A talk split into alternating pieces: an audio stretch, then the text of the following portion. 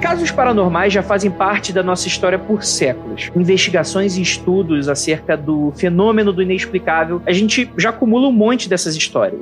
Mas muitas dessas histórias não têm qualquer solução plausível. Então eu acho que é mais do que normal quando a gente encontra um pouco dessa luz no fim do túnel de pessoas que se dizem especiais de certa forma e que conseguem aí ter um manejo mais especial, mais específico sobre o mundo do outro lado, né? Esse mundo invisível que nos cerca, né? Uma dessas pessoas, na verdade, duas delas, um casal né? Lorraine e Ed Warren ficaram bastante conhecidos nos Estados Unidos, no mundo, por que não, né? Principalmente depois do lançamento de diversos filmes da franquia, né? Do Invocação do Mal, Annabelle, por aí vai, que são casos super famosos em que eles participaram e que inclusive já lançamos diversos episódios aqui no Mundo Freak. Rafael Jacaúna, você acredita no casal Warren? Isso a gente tem que responder ao longo do programa, mas para resumir a minha opinião sobre eles, eu creio que sim, eles têm habilidades paranormais, mediúnicas, mas eles ganharam, viram que o negócio dava grana, dava publicidade, e eu acho que eles cresceram demais, muito mais do que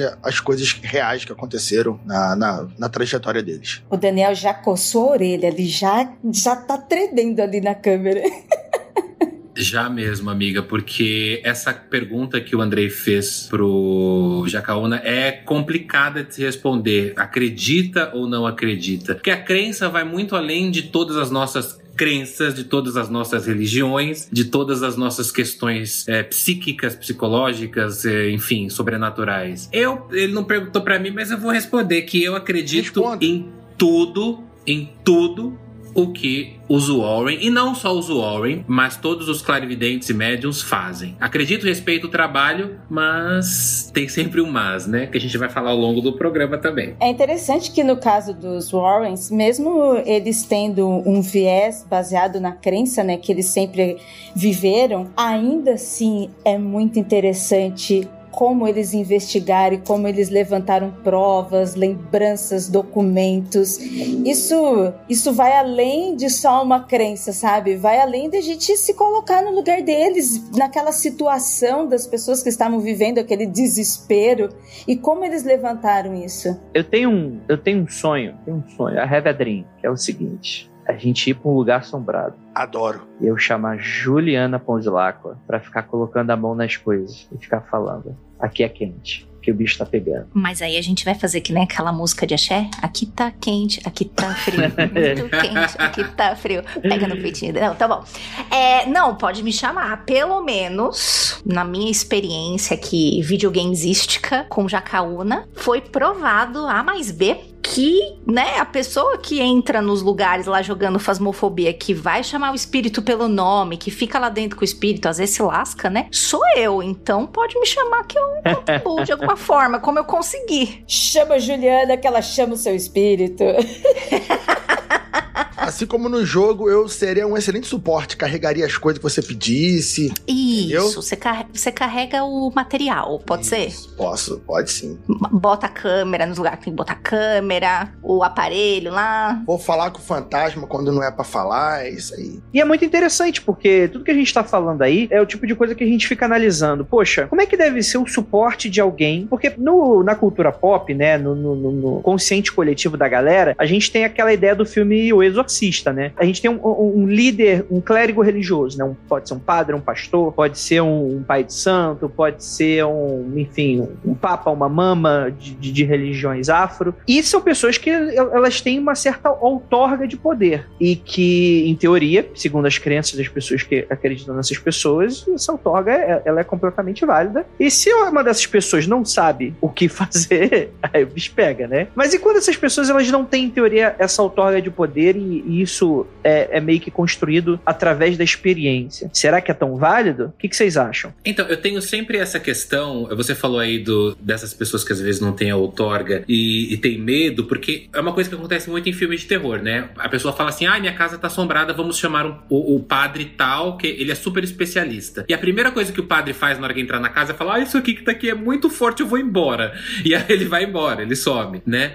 Mas eu sempre tenho a ideia de que pessoas pessoas que têm poderes é, com o sobrenatural, às vezes não são pessoas muito ah, por trás de batinas, né? Eu acredito muito na figura das benzedeiras, sabe? Aquela, aquelas tiazinha que tem o, ah, meu filho, usa essa, essa erva, usa isso aqui, tal, tal, tal. Porque eu acho que o sobrenatural não se restringe apenas à galera que tem o título, né? Ou eu sou padre, ou eu sou pastor, ou eu sou. É, eu tenho mérito, eu tenho mestrado em exorcismo, em Harvard, eu já tirei um monte de demônio. Às vezes, é, o sobrenatural li, é, ele obedece muitas vezes a uma galera que é, não tem esses títulos, né? A Lorraine Warren e o Ed Warren eram essas pessoas que não tinham títulos, que tinham, que a gente chama, né?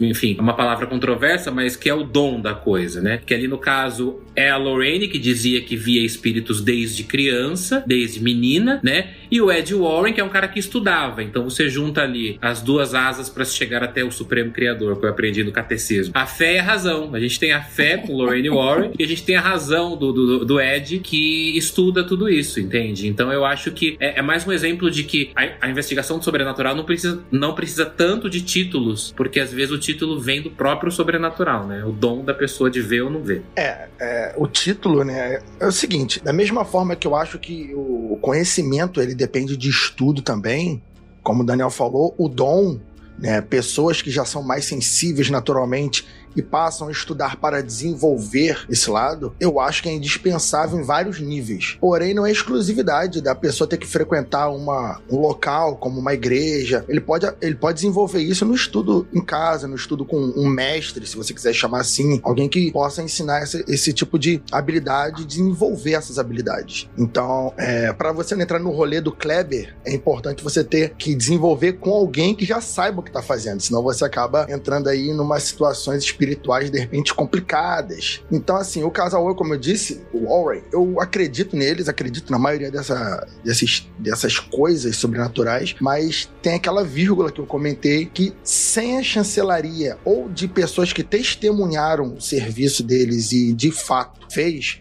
parece que é charlatanismo. Então você tem que acumular, porque acumular o trabalho, a experiência para você ir montando essas costas do, do trabalho, né? Não pode ser tirado do nada. Tem que ter alguém para chancelar essas habilidades é, extraordinárias. É, se tem alguém que de fato poderia ter essa experiência, com certeza são esses dois, né? Porque quando você para para analisar, né, eles têm um currículo bastante invejável nisso, inclusive, né? Dizem que já resolveram mais de 10 mil casos, eles têm um museu de paranormalidade, né, e sobrenatural também. É meu sonho conhecer. Ficou bastante conhecido e tal tal, né? E eles atuaram nos Estados Unidos, né? Em alguns, algumas regiões fora dos Estados Unidos também. Tem um caso bem famoso da, da Inglaterra que, assim, eles atuaram naquelas, assim, que eles quase não chegaram perto do caso, mas ficou bastante conhecido por eles, né? Enfim, e é isso. A gente vai falar bastante sobre o casal Warren e sobre vida, obra, da onde esses caras surgiram. É falso é real? Afinal de contas, dá para você prender um espírito numa boneca? A gente vai descobrir isso logo depois dos recadinhos e a gente já volta.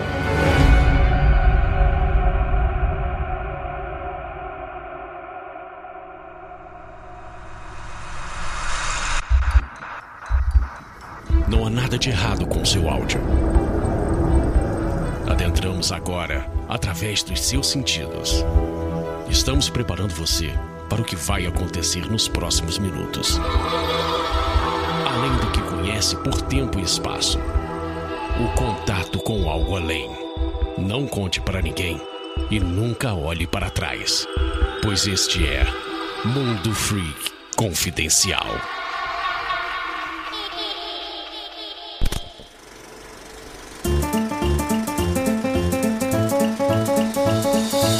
Aqui agora na área de recadinhos do Mundo Free Confidencial. Primeiramente, agradecer muitíssimo a sua participação, mas você participar com paixão desse podcast, escutando aí no Spotify. Muito obrigado. Divulgue ele, faça a pessoa escutar, sequestre toda a família, pegue o cachorro e fala: só devolvo depois que você escutar e me dar o feedback sobre o Mundo Free Confidencial. Mentira, não façam isso, gente. Isso é apenas uma brincadeira. Não façam isso em casa. Gente, agradecer mais uma vez, mais uma semana maravilhosa. Esse episódio ficou muito bacana inicialmente pedir um pouco de desculpas pela qualidade do meu áudio, Casa de Ferreiro Espeto de Pau. Eu esqueci de verificar como é que estava e, infelizmente, eu acho que minha porta USB deu uma bichada na hora da gravação e aí o bicho pegou e ficou desse jeito. Mas assim, tá entendível, tá legal e tal, só não tá naquela qualidade que você tá acostumado aqui no Mundo Free Confidencial. Mas o podcast é super especial, cara. A participação do Daniel foi incrível. Agradecer novamente ele. E galera, se você gosta do nosso trabalho e quer ver as outras produções do Mundo Freak de vento em povo, porque agora no Spotify a gente tem uma segurança de nessa velocidade cruzeiro em que a gente consegue fazer o nosso trabalho. Mas a gente tem outros projetos, como Criptologia, a gente tem um Populário, a gente tem Aconteceu Comigo, um Cadáver Ovo Podcast vai voltar em breve. Ele que teve um início, um curto período, ele vai ser muito importante pra gente, principalmente no ano de 2021. Então, considere se tornar um apoiador financeiramente. É, é como se uma assinatura mensal. Todo mundo recebe de graça, mas você ajuda esses projetos como se fosse uma doação. Vá lá no apoia.se barra confidencial, escolha uma meta, com um mínimo de 5 reais você já consegue escutar as gravações ao vivo, a maioria delas, pelo menos aqui do Mundo Freak Confidencial. E com a live gravada, a gente vem pra cá e o episódio é publicado. Salve aí exceções, tá bom, gente?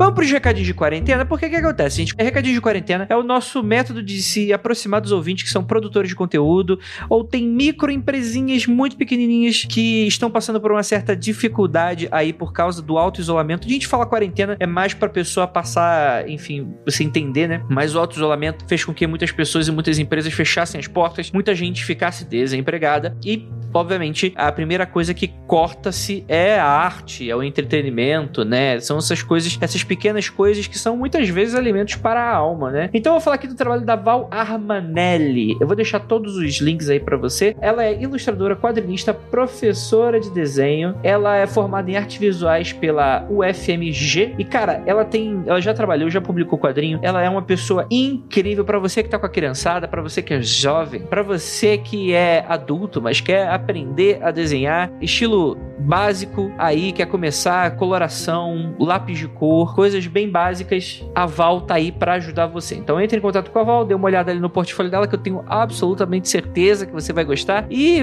vai servir aí para você, porque não começar um hobby de quarentena aí nesse momento de grande ansiedade, você aprender a desenhar e fazer suas ilustrações super bacanas. Dê um alô pra Val.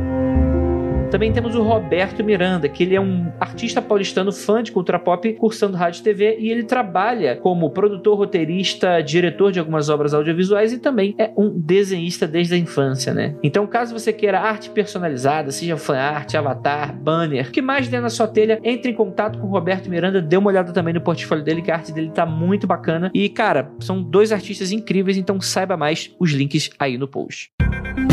Agora, um pequeno aviso, tá rolando um catarse do meu brother, o Rafael Fernandes, que você vai lá no catarse.me barra apagão 2. Pra quem não conhece o Rafa Fernandes, ele é um dinossauro, porque ele tem muitos anos e ele é fe meio feio, mas ele é um cara muito talentoso que em breve vai estar aqui no Mundo Freak, a gente acabou de gravar um episódio e que vai pro ar, se eu não me engano, nas próximas semanas. E cara, ele é uma pessoa incrível e tá agora o catarse dele do apagão, que é o seguinte, mano, o Rafa, ele tem esse universo que é o seguinte, em São Paulo, onde se passa a história, acontece uma parada que dá a entender que é no mundo inteiro, mas eu não vou dar spoiler exatamente do que, que é, que também o Rafael não se propõe a falar, mas ele, como autor, já falou exatamente. Ele já falou o que é, mas não vou dar spoiler, não. Que é o que? Dentro do universo do apagão rolou um fenômeno e o mundo inteiro ficou sem luz. Tipo, acabou a eletricidade no mundo. Ponto. Acabou. Não tem nada. Tudo fritou, e aí a gente acompanha essa São Paulo pós-apocalíptica, lotada de gangues. Então, para você que curte essa onda meio oitentista, muitas vezes, tipo Warriors, né? Essa coisa meio briga de gangue. E qual é legal? O Rafa, ele dá uma remodelada nisso, não apenas trazendo pro universo brasileiro, como também fazendo uma história incrível sobre personagens que você poderia estar encontrando aí no seu cotidiano. Não tem zumbi, não tem sobrenatural, não tem coisas malucas. Tem uma história super bacana sobre pessoas que tentam se unir quando tudo mais falha, né? Então você tem a falência total do governo governo, né? Você tem, enfim, né? A polícia se torna uma espécie de gangue. Você tem diversos movimentos e grupos se tornam gangues também. E cada um vai ter o, o seu método de agir, o seu método de sobrevivência. E esse, o Catarse novo que ele tá, é uma das histórias que vai girar em torno das Dandaras, né? Que são a, a, a galera da parte. Cara, sério, de verdade. Eu li a história já, a história tá muito maneiro. Ele tá lançando um board game junto. Então, nesse Catarse, você tem a opção que você pode comprar o board game, você pode comprar apenas HQ se você quiser, você pode comprar HQ, o board game, você pode comprar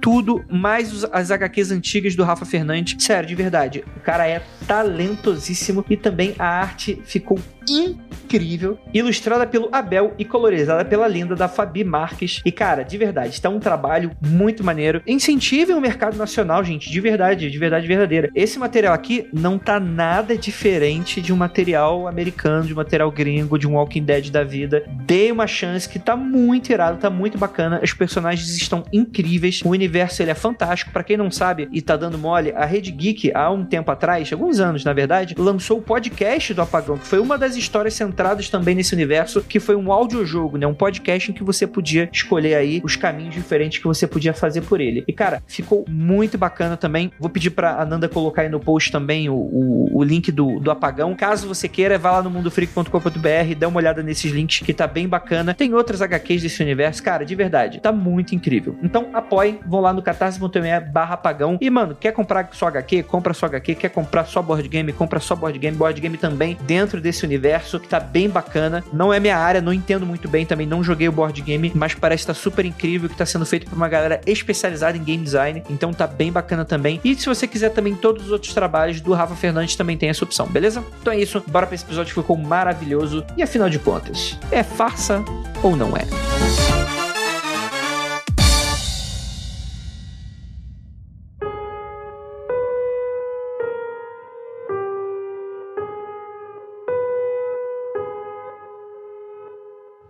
Longos dias e belas noites, queridos ouvintes. Está começando mais um Mundo Freak Confidencial e hoje nós vamos chafurdar em casos insólitos diversos para, afinal de contas, investigar os investigadores. Quem caça os caças-fantasmas? Para me ajudar, temos aqui ele, nosso queridíssimo Rafael Jacaúna. Tanto filme assim, será que não fez as histórias serem um pouco exageradas? Será que o roteiro é daquele jeito? Não, né? Mas é culpa do casal ou culpa dos produtores de Hollywood? Temos aqui ela também, nossa queridíssima Juliana Ponvilacqua. Aqui em casa, quem é apaixonadíssimo pelo casal Warren já leu todos os. Tem todos os livros, todo para Fernália. Assistiu Invocação do Mal 1, 2, 3, 4, 5, 6, 7, 8, 9, 10? Frater MG. Olha aí, ó, os sete cartão satanista, Pois é. doido pelo casal. Esse aí me sai melhor que encomenda.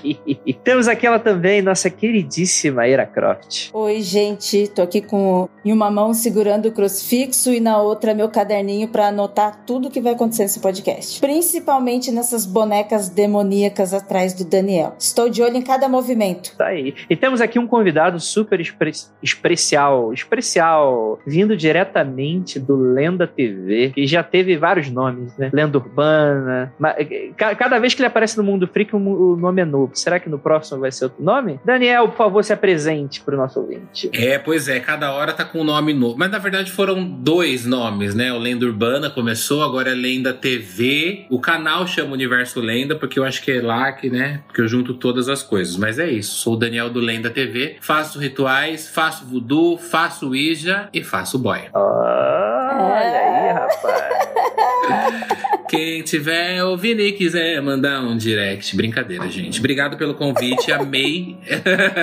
Mande currículos para Daniel Mande analisar. currículos. Am- amei o convite pra falar principalmente do casal Warren, que pra mim é. eu Não sei dizer se é referência no mundo sobrenatural, mas é o pop, né? É o, é o pop do momento. Isso aí, gente. E, e vamos lá, vamos, vamos contar um pouquinho da história deles, né? O, o, o Ed e a Lorraine, eles têm histórias muito complicadinhas de vida e tal. Mas assim, quando eu dei entrevista para um jornal de grande circulação para falar um pouco do mundo freak, né? Falar um pouquinho dos nossos trabalhos e tal, o pessoal sempre pergunta: Ah, André, mas será que seu trabalho não foi inspirado por alguma coisa que aconteceu no seu passado? Então eu acredito que muito dessas narrativas elas se constroem dessa maneira muito porque parece fazer muito sentido, né? Da onde vem a ori origin para o que você faz, né? Para sua identidade e tal. Mas eu acho que é importante dizer porque o que, que eles afirmaram, né? O Ed, ele tem algumas experiências com paranormal durante a sua infância, né? Ele dizia que ele via a imagem de uma mulher, né? Junto com seus familiares e que eles eram não obsidiados, mas enfim, não eram imagens muito bacanas, segundo ele e tal. E a Lorraine, de certa forma, também tipo, passava por um processo muito semelhante. Só que, diferente do Ed, a Lorraine, ela manteve o seu dom espiritual, segundo ela diz, para adolescência, vida adulta, idade mais avançada e por aí até o final da vida dela, né? E o Ed, ele se torna meio que uma referência na sua questão, não necessariamente cética como a gente coloca aqui no mundo freak, mas por essa, essa questão dele não conseguir enxergar, né, o outro lado, né? Então ele, ele vai para uma outro tipo de abordagem, uma abordagem mais talvez religiosa, mais acadêmica de certa forma, e que eles vão se encontrar em dado momento, né? Inclusive esse encontro é muito interessante, né? A, a Lorraine segundo dizem as histórias, ela já conhecia o seu próprio dom, né? Ela já se entendia. Inclusive, ela foi na. Você tinha a UCLA, né? Que é a Universidade da Califórnia em Los Angeles. E para quem não sabe, nos Estados Unidos isso é até comum, né? Existem uns grupos de estudos, uns clubes que o pessoal monta, inclusive de para ciências ou pseudociências, né? Existe essa UCLA, né? Da universidade, faziam testes, né? Se você for lembrar, por exemplo, do filme, do primeiro filme do Caça Fantasmas, né? O filme abre com aqueles testes acadêmicos de paranormalidade o que é muito doido quando a gente para pra analisar em 2020 que isso acontecia e isso acontece, né? Que é aquela coisa da pessoa adivinhar a carta. Não, qual quarta eu tô segurando? Então, segundo a Lorraine, ela, ela já era comprovadamente médium, segundo essa universidade. Então, isso vinha desde a adolescência dela, né? Ela já tinha um pouco dessa identidade. Ela foi com umas amigas no cinema, conheceu um lanterninha muito charmoso. Não era nem um Andrei, mas era charmosinho ali o menino. E ele, enfim, né? É, é, décadas atrás e tal, ele considerou levá-las, né, para casa. Eles acabaram lanchando na rua. E aí a casa do, do Ed era primeiro. Ele sobe as escadas, entra, entra em casa e ela tem uma visão, né? Porque a, a Lorraine, ela tem alguns dons específicos, né? Não apenas de ver, de ver, mas também da clarividência, né? De ver o futuro. É algo que ela diz que ela consegue fazer, né? E ela enxergou naquele lanterninha ali o, a pessoa que ela passaria o restante da sua vida, né? E aí meio que começa o relacionamento ainda muito jovens dos dois, né? E é muito interessante que esse início de carreira, vamos colocar assim, ainda não tem exatamente uma carreira, mas é uma carreira que ela vai se moldando e ela vai se transformando também, né? A gente conhece hoje o casal Warren como essa coisa meio os especialistas, aqueles caras que vão te livrar de um problema, mas isso já foi mais um pouco mais pro final da vida deles pra cá, assim, né? No final da vida deles eu falo assim, mais da vida adulta, né? Com um pouco mais de maturidade e tal. Mas eles começaram de outras maneiras e foram engateando para se tornar o que se tornaram hoje e tal. Vocês conhecem um pouco da vida deles? Eu quero completar também que, apesar do, do marido ser conhecido por por, ser acadêmico, por estudar e tal, e, e que a Lorraine ela tinha só o dom, né? Saísse só. Ela também, dentro da sua ordem religiosa, dentro da ordem que do, do clero dela, do que ela acreditava, ela também estudava, ela também estudou bastante, ela fazia comparativos, ela utilizava métodos, método científico, não que ela estivesse fazendo artigo científico, mas ela trazia métodos para que ela também estudasse sobre isso. E as palestras e o evento que eles davam, mesmo criando esse negócio, ah, tá ganhando dinheiro porque tá falando sobre paranormalidade, mas as palestras que eles davam era baseado na experiência deles, no que eles estavam estudando, no que eles estavam comparando e, e nas informações que eles passavam para as pessoas. Então, mesmo tendo um viés religioso, ainda assim eles estudavam e eles trabalhavam muito para que isso fosse sério e levado a sério. Exato. Eu tive o primeiro contato em conhecer os Warren em embora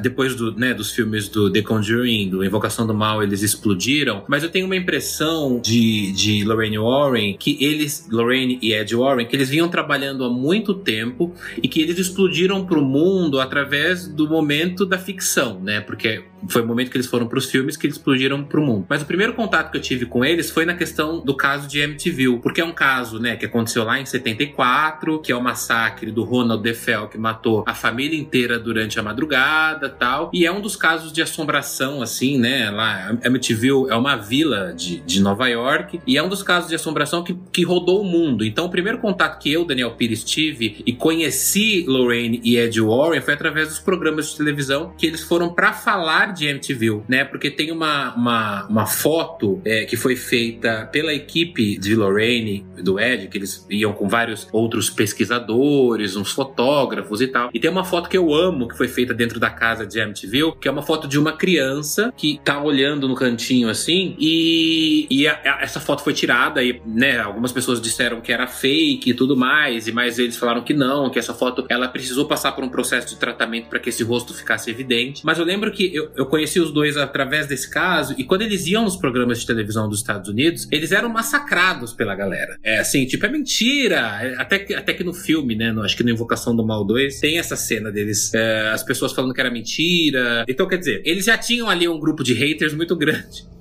muito grandes dos Estados Unidos, né? Que a gente sofre bastante com isso. Mas o que eu queria dizer é que, assim, independente da maneira que eles chegaram, né, pra fama, pro estrelato, pra Hollywood, a história deles chegaram até lá, mas é um trabalho que já vinha há muito tempo. Igual a Ira falou, que é levado muito sério. Tem um caso deles também que eu gosto, eu não sei se pode falar dos casos, se depois vocês querem entrar nele, mas é do Stool Cemetery, né? Ou o cemitério Stool, que, né, que fica em Kansas, né? Que é um lugar que a Lorraine, ela também investigou, né? Que falou que tem um portal muito grande nesse cemitério. É, tem até uma, uma história de que o Papa João Paulo II, ele mudou a rota de um dos seus voos, né? Ele não queria... Eles tinham um evento em Denver, no Colorado, lá nos States, e ele se recusou a deixar o avião sobrevoar o leste do Kansas para evitar passar sobre esse Stool, né? Porque falaram que esse cemitério é um cemitério que é, é até engraçado, mas falam que o demônio, a figura demoníaca aparecia no dia 31 de outubro, os cemitérios que são feitos rituais e tudo mais. E a Lorraine investigou esse cemitério. E aí eu sempre pergunto para mim assim, né? Faço essa reflexão. Por que que eles, se não acreditassem, vamos supor que eles eram salafrários, né? Quero só dinheiro. Cara, se eles não acreditassem, eu acho que esse trabalho investigativo que a Ira comentou, que o Andrei falou, esse trabalho de fora os dons eu vejo, eu sinto, ele não ia existir. O charlatão, ele é muito fácil de descobrir o cara, né? Você bota ele numa situação ali que o copo explode. É uma vida dedicada, né? É uma vida. Isso, é uma vida dedicada. E aqui no Brasil, né, não é fazendo propaganda de ninguém, mas aqui no Brasil também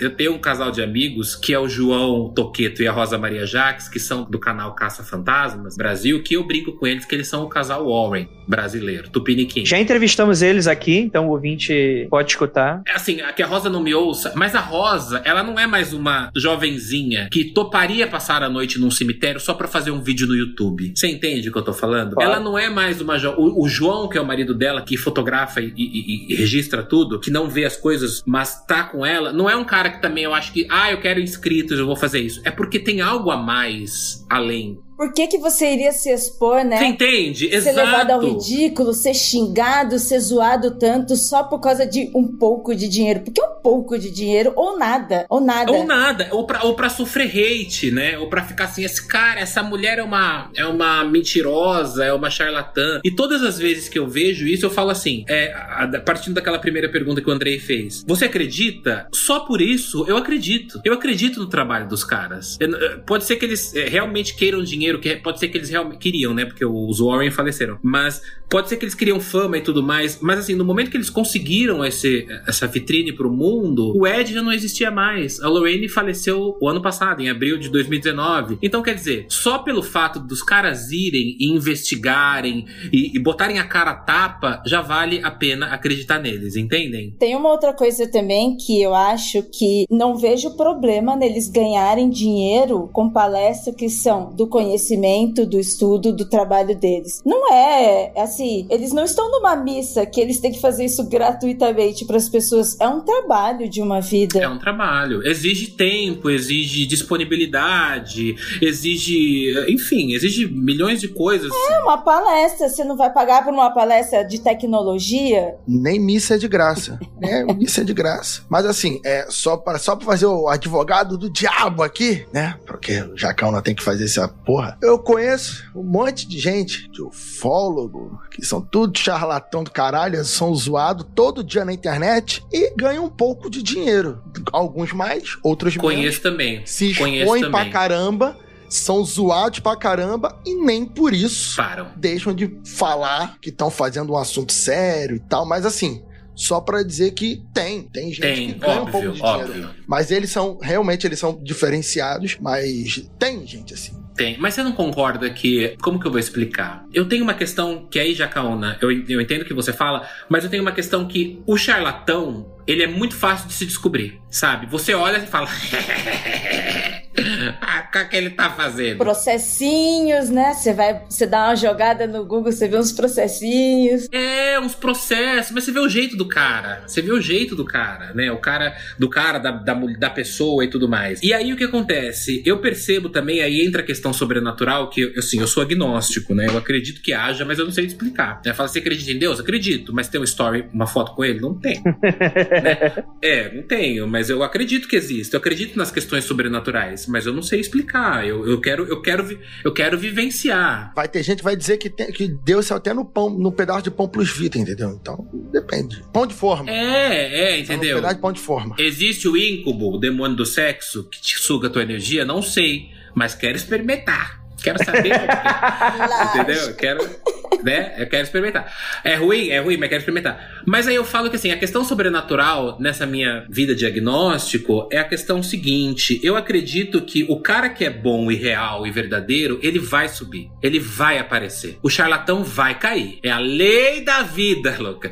É a lei da vida. O charlatão ele vai cair uma hora. A charlatã ela vai em cair uma hora. Em nome de Jesus vai em cair. Em nome do Senhor Satanás, aquela mulher, ela vai chegar uma hora que aquela que fala, eu vejo, eu vejo, eu vejo, vai chegar uma hora que ela vai ver. Eu não quero mais ver, pelo amor de Deus. Eu não quero. E aí ela vai virar evangélica, nada contra os evangélicos, mas ela vai virar evangélica, ela vai virar católica, ela vai virar uma pessoa super religiosa que tudo é demônio. E o cara que é verdadeiro, ele vai aparecer e ele vai passar por cima das tribulações tá amarrado, entenderam? Você acredita?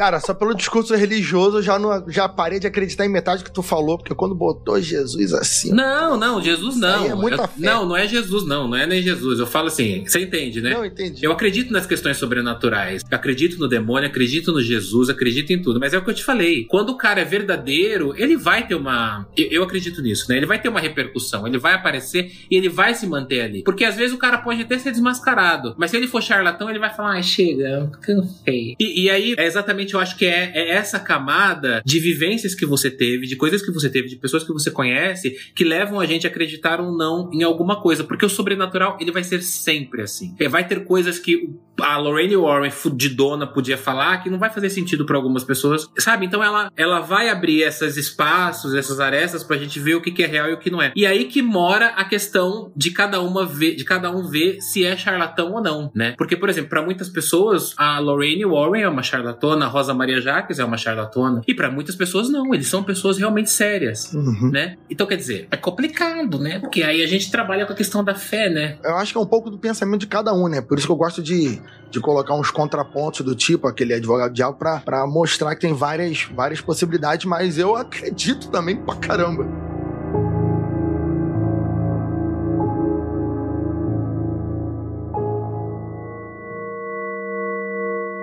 O casal Warren, ele fala umas coisas bem interessantes, né? E, e porque eles montaram um método investigativo justamente para ir um pouco e tentar saber exatamente como funcionam essas coisas, né? Então, por exemplo, tem um aspecto técnico muito interessante da investigação deles, que é o seguinte, né? Em entrevistas com o Ed, ele fala o seguinte: como é que eles explicam o fenômeno paranormal, por exemplo, de uma casa? E aí eu acho que pode ser uma dica para a gente chegar um pouco naquilo que a gente estava falando aqui sobre ah, como é que é e tal. E eu achei interessante a, a colocação. Por exemplo, ele fala que quando as pessoas veem fantasmas, né, como seres etéreos, em estado nevoento, vaporoso, ele fala um pouco sobre o processo que tem dessas manifestações, né? E ele, ele divide essa manifestação em duas formas. A primeira delas é uma manifestação com a presença humana envolvida, que é o seguinte. Inclusive, eu acho que bate- dá, dá até um debate aqui de física dos fantasmas, em que ele, ele fala assim, por exemplo, o espírito ele pode usar da presença humana para se manifestar, ativando um processo que ele chama de complexo de transferência de energia, que ele não explica exatamente, né, cientificamente como isso aconteceria, mas ele fala um pouco sobre isso, né? Então isso explicaria, por exemplo, aquela coisa do o ambiente começa a ficar um pouco mais frio quando tem a aparição de um fantasma, né? Lembra que naquele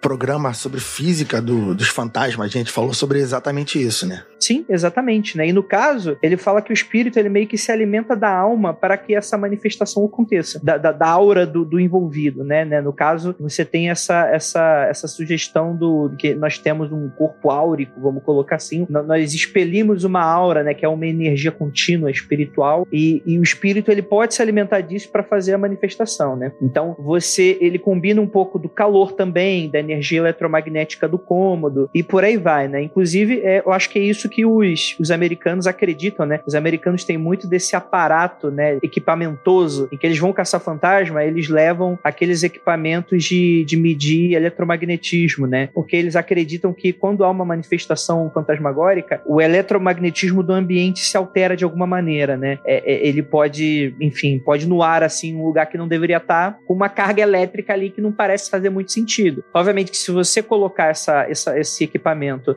ao lado de uma tomada, ele vai apitar, né? Mas obviamente que os caça-fantasmas, no geral, eles ficam balançando aquilo no ar, falam, não, aqui parece ser uma região um pouco mais. Então, ele explica um pouco como é que funciona a origem dessas manifestações, né? Ele fala que tem também uma segunda forma de manifestação, que é uma manifestação que não depende da energia humana, que pode existir sim, fora da presença humana, né? e, eu fiquei me questionando também, tipo, se não tem humano, quem é que vai ver? Mas é mais ou menos que, tipo assim, que o humano tá longe, né? Ele não tá, ele não tá próximo, né? Que, que, que eu acho que ele quer dizer aqui, né? Que ele fala que em momentos tempestuosos, né, de, de, em que o clima tá, o que o clima tá mais tenso, né, com trovejando e por aí vai, então o ar ele fica um pouco mais carregado de eletricidade. E é interessante que ele, ele faz uma colocação de que são nesses momentos que a aparição toma uma forma um pouco diferente, né, que aí elas não são mais aquelas coisas mais um pouco enevoadas, né, mas elas são mais brilhantes, né? Elas parecem um pouco aquelas aquelas, sabe quando tem aqueles filmes que que, que é um fantasma meio brilhoso assim, né, que parece um, um vagalume, fantasma, né? Ele tem aquela imagem que ela é meio translúcida, mas ela é meio iluminada, né? E ele fala que nesses momentos isso pode acontecer também. É muita coisa, né? Assim, é, muita, é muito detalhe. Por isso que falam a questão de investigação, porque a gente sabe que o fantasma em si, pra gente que é mais do, do filme, do terror como entretenimento, é o fantasma que move coisas, é o fantasma que aparece atrás da cortina. Mas aí tem esses, essa, esses detalhes que faz toda a diferença para um, um investigador real da coisa mesmo, né? É, porque, por exemplo, pelo que o Andrei falou, né, do, do que elas comentavam, a Jay poderia falar bastante sobre isso, mas se a gente parar para pensar, o fantasma, para a gente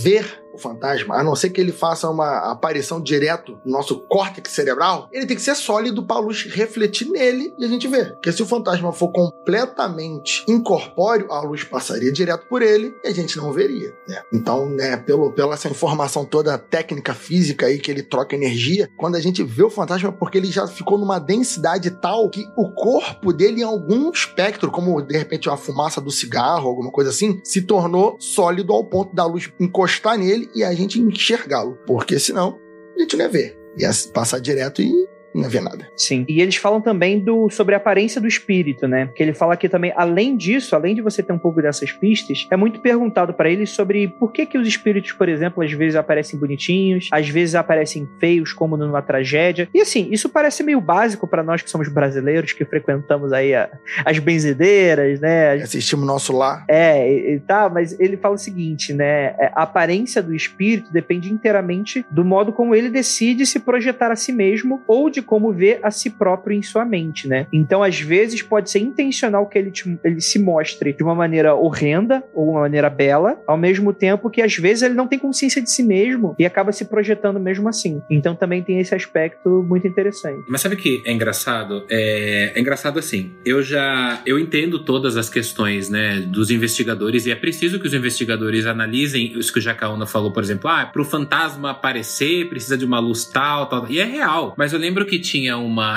uma historinha rapidinha. Tinha uma senhora que eu conheci em São José dos Campos, ela é falecida já, Dona, Dona Maria. E na verdade eu nem a conheci pessoalmente, eu fiquei sabendo das histórias dela. Que ela quase foi internada como louca psiquiátrica por espíritos que ela via na casa dela e ela começava a escrever cartas que os espíritos mandavam ela escrever e levavam na casa das pessoas que ela não conhecia. E o que o principal é que tudo batia. E eu falava, gente, mas que coisa incrível, né? Eu queria conhecer, ter conhecido essa, essa senhorinha ali em São José dos Campos, que ela é amiga de uns amigos meus. E aí, às vezes, só pra, pra ilustrar, eu falo assim: será que os sobrenatural realmente tem toda essa questão de. Porque falar ah, espírito é quando aparece normal. Fantasma. Não, fantasma é quando aparece como pessoa. Espírito é quando é uma luz. Poltergeist é quando faz barulho. Ectoplasma é quando aparece a gosma. Categorização, né? É uma categorização absurda que eu falo assim, meu amor, eu acho que na hora que o diabo aparece, ele vai aparecer e você vai ficar.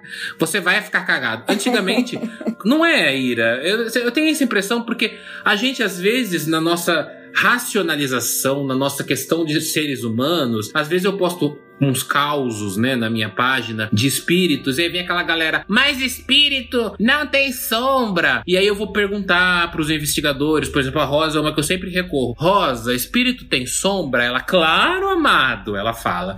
Os espíritos são sombras, eles têm sombras, projetam sombras. Os espíritos podem pegar na tua mão e falar com você, os fantasmas. E aí eu vejo uma questão assim, os orbes, os orbes são de luz. E aí às vezes eu vejo, não, isso daí é, eu, olha, gente, eu tenho real, isso é real oficial. A primeira vez que eu entrei no Castelinho da Rua Apa, que é considerado um dos maiores lugares assombrados aqui de São Paulo, por conta do crime que teve lá em 37 tudo, Lorraine Warren poderia vir analisar, se ela estivesse viva. A primeira vez que eu entrei lá, eu tenho esse vídeo, depois eu mostro para vocês. Eu fui gravar a sala onde os corpos foram encontrados e eu vi como se fosse um raio saindo do chão e cruzando a imagem. Eu vi isso na edição depois. E aí eu fui, eu diminui o tempo e eu vi que era, as pessoas começaram a falar falar que era um orbe. E é muito, sabe, é muito. Eu não sei o que é.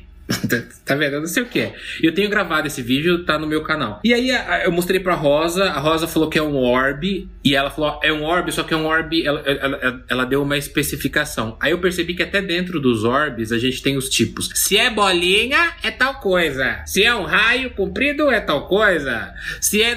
E aí eu falo, caralho, será que o sobrenatural tem tudo isso mesmo? Essa categorização, essa enciclopédia? Ju, é daí que o jogo tira essas coisas, entendeu? Total, total. Mas o jogo é 100% isso. 100% isso, porque você vai. Rapidinho, Ju, rapidinho. Explica o jogo, porque vocês estão falando que às vezes o pessoal não acompanhou. Uhum. A gente tá jogando juntos um jogo que se chama Fasmofobia. É isso, né, Rafa? Isso aí. E aí, bom, o que, que, consiste esse jogo? Você é um investigador, assim como era o casal Warren, como é aqui o, o pessoal aqui do Brasil, tal, a Rosa. E aí você é contratado para investigar coisas esquisitas que acontecem em locais. E existem níveis de investigação, né? Então você começa nas casas, numa casa pequena, e aí você vai subindo de nível e você vai investigando escolas, coisas maiores, assim, que coisas realmente bem mal assombradas. E aí você tem uma série de, de pistas e uma série de equipamentos que também foram muito relatados, por exemplo, nos livros, né? Que a gente lê sobre o, sobre o casal Warren e tal. E você, através das pistas, você vai chegando, você vai anotando essas pistas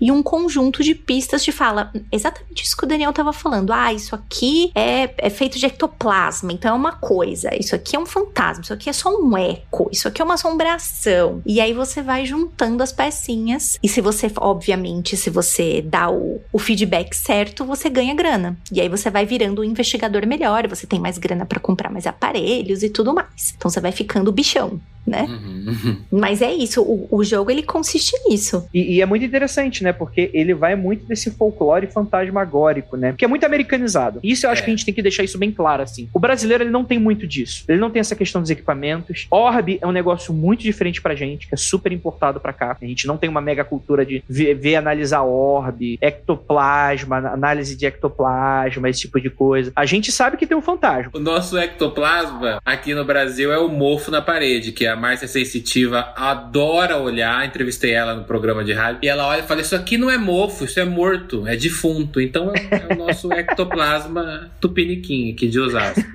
Eu acredito que em países, acho que por essa, essa tara pela cultura americana de, de colocar tudo com equipamento. É, do Ghost Hunter, né? É muito da facilidade. É, é muito da facilidade deles adquirir equipamentos, né? Isso é relativamente barato para eles, não que seja muito barato, mas é relativamente barato. E existe, é, não é difícil de você adquirir esse tipo de coisa nos Estados Unidos, relativamente. Aqui, para a maioria do, de nós, Eu não tenho ideia onde eu poderia comprar alguma coisa do tipo. Deve ser caríssimo. Eu também não. Então é muito. Imagina, ah, na década de 80 você ter câmera, uma. uma aquela 7mm, como é que é o nome daquelas câmeras que eles usavam pra filmar? As camcoders, É 8 milímetros. found footage. Isso. 8mm. Fazer filmagem, né?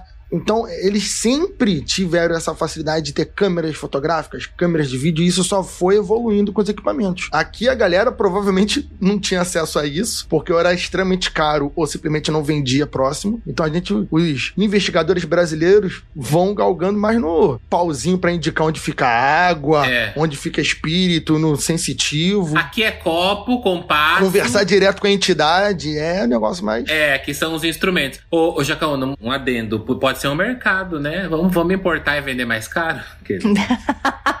Olha o empreendedorismo. É empreendedorismo, vender. Como é o nome daquele que faz? Porque você quer achar um. Como é o nome daquele que pega EVP? Que tem um nome, que você pega. Tem, tem vários. Sim, é é um gravador de áudio, né? Genericamente falando. Não, mas tem um nome específico que o pessoal chama, eu vou procurar. Então, quer dizer, não, é verdade, não tem isso. O João, o João Toqueto da Rosa, eles importam tudo. E eles, meu, eles têm um que você. é, são dois botões escritos sim e não. Maravilhoso, parece uma sirene assim. F- fomos jogar o Ouija aqui em casa, o negócio apitou. Nossa, eu já vi esse aparelho, que É foda. fantástico, é fantástico. Mas não tem, é tudo fora. O João compra tudo fora. Fora as câmeras, né? as câmeras Night Shot. O casal Warren, é, pelo que eu me lembro, assim, eles tinham a questão de usar alguns aparelhos. Enfim, eu não sei se eles usavam muito, mas a Lorraine, usa, a- a Lorraine era muito raiz, assim, né? De sentar na mesa com todo mundo, é, fazer aquela sessão que, que- em que a gente junta as nossas energias e vamos tentar ouvir o que o espírito tem a dizer através dos dons que Deus nos deu pra ouvir mesmo, entendeu? É, o, o Spook, uma vez aqui em casa, ele fez um exercício comigo que foi muito interessante, que ele ficou pedindo pra eu tentar descobrir as energias da casa, onde elas estavam, e eu acertei duas, né? Ele escreveu e falou, ó, tá, tá em tal lugar, depois você lê. se vo-" E eu acertei pelo que ele tinha escrito, tava um, tinha um diabo atrás da minha porta e um diabo me olhando de cima do telhado. e ele falou que o diabo do telhado tinha forma de cabrito. Nem sei se tá aqui ainda. Mas aí é, era, muito, era muito na raça, né? Pelo menos o casal Warren, pelo que eu vi, eu, eu não me lembro de ter visto vídeos ou de documentários eles com equipamentos assim, tipo, quem tá aí, sabe? Eu sei que eles faziam muitas anotações e muito trabalho de observação. É. Então, ao mesmo tempo que ela tinha a, a sua forma de fazer esse trabalho paranormal, essa coisa de, de energia, todo mundo junto, e de ser baseado no viés, no que ela acreditava, eles faziam esses ritos e ainda assim eles anotavam, eles comparavam o que estava acontecendo, né? O método deles foi baseado em padrões do dia a dia, do que eles iam anotando e observando. Isso aí. Ju, você, você acredita nesse fenômeno mais físico do- dos fantasmas? O que, que você já, já notou, assim? Olha, eu não sei se eu tenho chancelas pra falar, mas assim, Não, mas da sua impressão, pela tua experiência. eu acho que eu já contei essa história em algum mundo freak. Então vocês, por favor, me perdoem. Pode ser sinais de senilidade que eu estou repetindo histórias, mas é, tem aquela história minha da adolescência. Bom, eu cresci num lar espírita kardecista. Espírito sempre foi uma coisa, entre aspas, normal na minha casa. O mundo é permeado por espíritos, biriri, bororó. Eu sempre ouvi isso, né? É, ah, aqui o, o- o- a sua mãe está dando passe, mas quem está guiando ela é um espírito de luz, pra blá blá blá. Então, então isso nunca foi uma coisa diferentona na minha casa. E aí tem a história de quando eu era adolescente, estava sentada sozinha no quarto e apareceu, eu vi, eu olhei pra porta e eu vi um, uma, um contorninho de uma pessoa. E aí eu simplesmente fiz o que todo mundo indica quando você não, você não quer dar aquele passo. Eu fechei os olhos e falei assim: eu não tô preparada pra ver manifestação nenhuma. Não tô preparada. Tipo, vai embora porque não é a hora. E aí eu abri o olho e não tava mais lá. E aí, né, um monte de gente teoriza: "Ah, isso aí é uma coisa de adolescente, adolescente vê coisa mesmo, né? Os hormônios estão tudo maluco". Para os meus pais na época, eles acreditaram que realmente aconteceu e falaram pra mim se eu gostaria de estudar mais a fundo, tal, porque até então é, os meus pais frequentaram por muitos anos, foram trabalhadores da, da Federação Espírita, tal. E aí eles perguntaram se eu gostaria de fazer um curso e me aprofundar nos estudos, tal. E eu falei: "Ah, não sei, né? Na época adolescente, aquela coisa de ser contra todo mundo". Gente, que maravilha ter pais assim. Aqui em casa. Gente, eu falava que via qualquer coisa. É diabo, moleque. É demônio. Complicado. Aí depois eu fui É procurar por triste. mim. É, então. A pessoa que não tem interesse, não tem jeito. Ela vai atrás mesmo. O Dani fugia dos demônios e na verdade a Ju tava correndo atrás dos demônios, era isso. É, não, eu não, eu não fugia, eu não fugia. Eu lembro que eu, eu vi uma criança quando eu era pequeno na, na janela de casa. Fiquei tão emocionado, falei pra minha mãe, e minha mãe falou assim: tem nada, dorme. Tipo, sabe? Eles não- o pior dos meus pais é que eles não falavam nada. Dorme que passa. Eles falavam, é, eles falavam, vai, tá bom, Daniel, vai dormir. Ai, tá bom. Era assim, sabe? Então. E, e assim, é, então eu, eu não vou falar pra você que eu duvido, tá? De manifestação física, porque pra eu ter conseguido ver de alguma forma, alguma forma física, ele precisou se manifestar ali, né? Pelas coisas que os meus pais contavam e que a gente estudava, né? Quando eles estudavam as coisas em casa. E assim, eu super acreditava nisso. Esse lance, assim, de sentir que um cômodo ficou mais frio, isso aí eu nunca senti mesmo. Eu não, não vou falar pra vocês porque seria uma puta mentira. Mas, coisinhas, assim, orbe de luz em lugares bizarros, essa, essa experiência que eu tive como adolescente. Então seria muita hipocrisia da minha parte falar, imagina, não tem nada, não, não manifesta porra nenhuma. Agora, de que natureza é aquilo, aí eu não posso dizer, porque com aquela idade eu não tinha material, né? Eu não tinha estudo pra entender o que era aquilo, né? Uhum. Mas você acredita que pode rolar manifestações desse sentido? Vamos, vamos dizer que, por exemplo, vamos dizer que, por exemplo, eu sei que você já viu coisas assim, mas, por exemplo, são coisas que só você viu. Tudo bem que tem casa, inclusive aqui dentro da minha casa, que mais de uma pessoa viu, mas não é o que eu veja, por exemplo, É. né? Mas isso não é uma. Então, eu- eu, chutaria que isso não é uma manifestação de natureza física. Você não tá olhando com os olhos e interpretando Tipo, não com saiu o prato voando, né? Pela casa, né? Não saiu isso. Não, não apenas isso, porque tipo, o que que, o que que a gente vê algo? O que que a gente vê o objeto? É a luz tá, re- tá sendo refratada daquele objeto. As cores é a vibração daquela luz e por aí vai. Então, se um objeto tá aparecendo, ele tem que aparecer pra todo mundo, não vai aparecer pra um ou pra outro. O que pode acontecer é tipo assim, uma pessoa vai ter, vamos usar essa palavra muito entre aspas, dom. Ou então, sei lá, vamos usar uma palavra melhor, sei lá, a pessoa tem uma, uma, uma- uma sensibilidade. E aí, quando a gente fala de sensibilidade, eu tô imaginando que isso aí não são os olhos de carne. A gente tá falando aí de um. Olhos de Shinigami. Brincadeira, desculpa. Meu Deus do céu, otaku desgraçado. É o quê? Eu não ouvi. É, é coisa de otaku, Daniel. Ah, tá. Esse negócio de olhos de carne pareceu muito filme brasileiro da, da década de 80, década de 70. Espelho de carne. É, exatamente. Vejam. Não, não vejam. Vocês estão falando de espírito, tá fazendo barulho na minha cozinha. O que é? Eu não sei. Olha aí, ó. Então, Ju, o que, que você acha? Você acha que é possível fazer manifestação física da maneira como eu tô querendo porque eu sou eunuco espiritual? O que, você acha?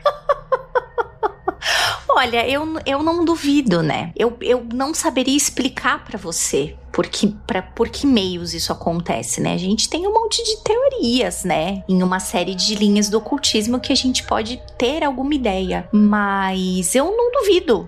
Eu realmente não duvido. Eu acho que, primeira coisa, a gente imaginar que só existe a gente aqui e beija, eu acho que já é um pouquinho. É inocência. Olha essa boneca mais perto. Daniel, você pare com isso, que essa boneca levantou lá de trás e veio aqui. Gelo! Susto do cacete. Não, ela tava aqui, gente. Vocês estão doidos. Ela tava ali no canto, Daniel, você pare. Ela tava aqui, tá louca?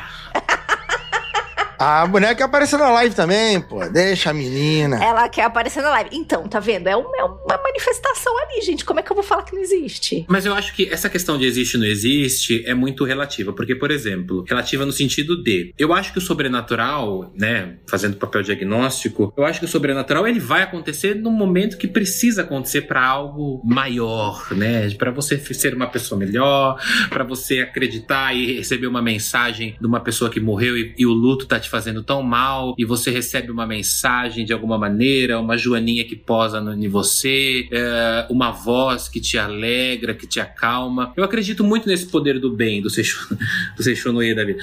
No, no bem, sabe? O sobrenatural ele vai acontecer. Eu, eu me nego a acreditar que existam espíritos que ficam enchendo o saco. Eu me nego a acreditar. Talvez uma vez um cara da, um, que é da Umbanda, um amigo meu, falou assim: Isso é um banimento, sabia? Você evita os demônios porque você fala assim: Ai, gente, eu não vou ficar acreditando que tem um cara que fica. Ah, hoje eu vou fazer o Daniel ver pornografia, vai pecar, vai pecar.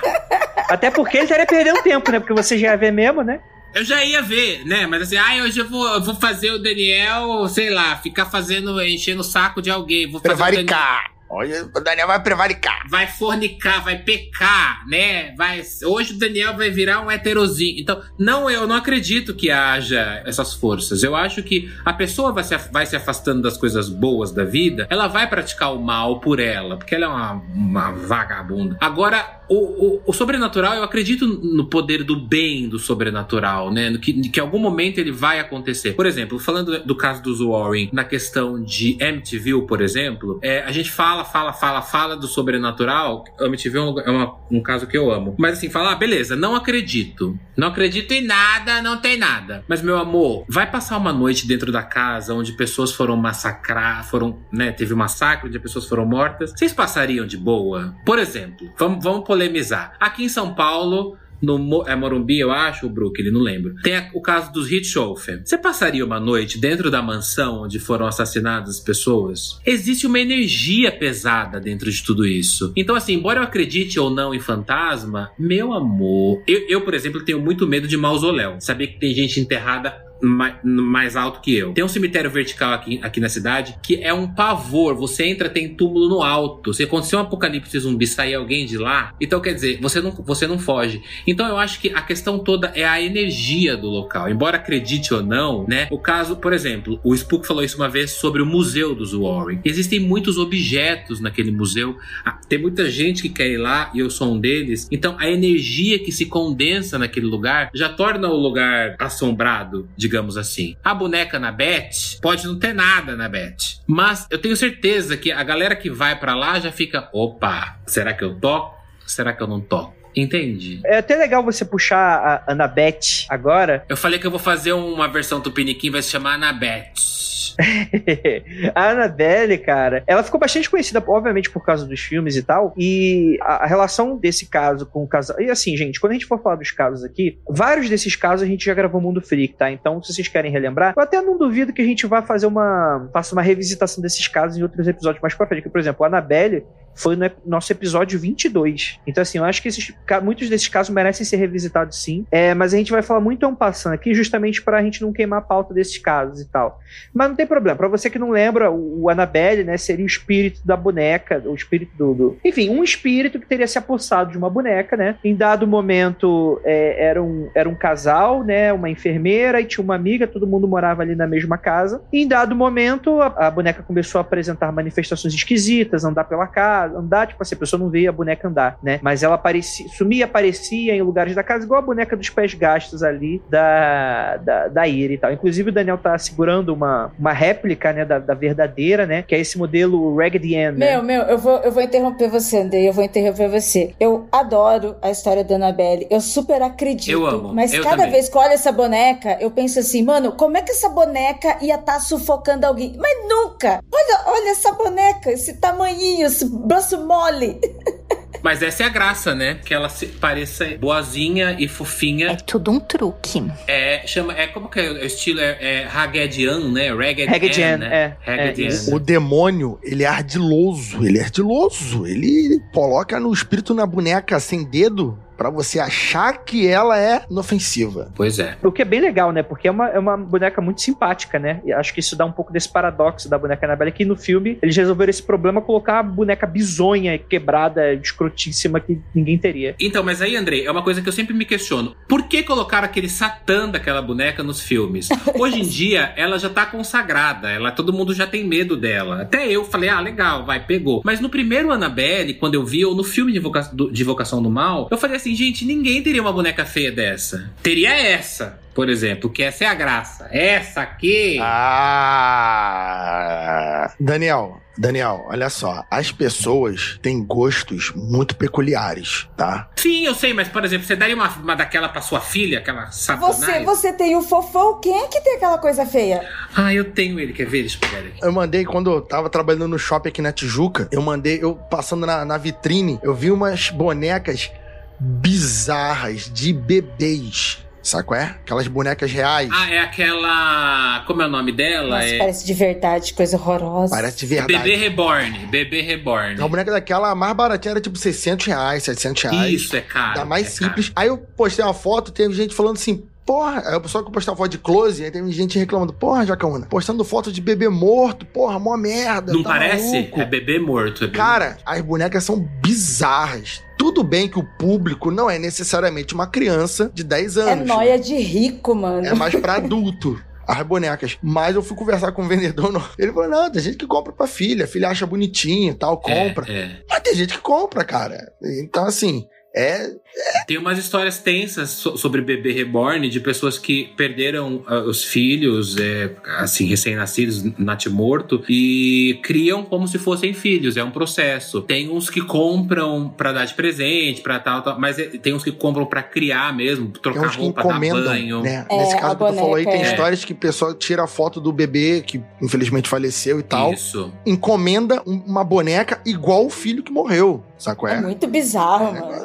O Darlan Lira falou aqui: tinha gente que tinha boneca de porcelana. Eu tenho uma aqui, já pego ela já. A gente tá no assunto Anabete, mas eu já pego ela. Mas é verdade isso que você falou: tem muita gente que tem gostos específicos. Eu, eu super amo a, a- a do filme agora, porque eu acho que ela, ela se consagrou. E o mais legal que eu acho que é, ju- ajudou a boneca a se consagrar como um dos bonecos de terror, né? Fora o, o Chuck, que, né, que era, o- era o supra-sumo, né? Ah, agora a Annabelle veio tomou o lugar. Tomou o lugar dele, não. É a, é a nova, mais recente medonha. Mas é, foi o fato de existir uma história real por trás do filme. Existir uma boneca nesse estilo que é a possuída, e aí fizeram, a- se inspiraram em tudo isso. E eu acho que ah, a questão dos Warren toda, do, do casal Warren inteira, independente do que é, de acreditarem ou não, mas eu acho necessário, eu, Daniel Pires, acho necessário que Hollywood precisa dar uma aumentada na história, né? Tem aquela coisa do o jeito que aconteceu e o jeito que eu conto. Eu acho que Hollywood precisa dar, não uma aumentada, mas dar uma inflada em tudo isso, né? Daquela coisa de Lorraine e entrar na casa e falar: Oh my god, tá estranho isso aqui, sabe?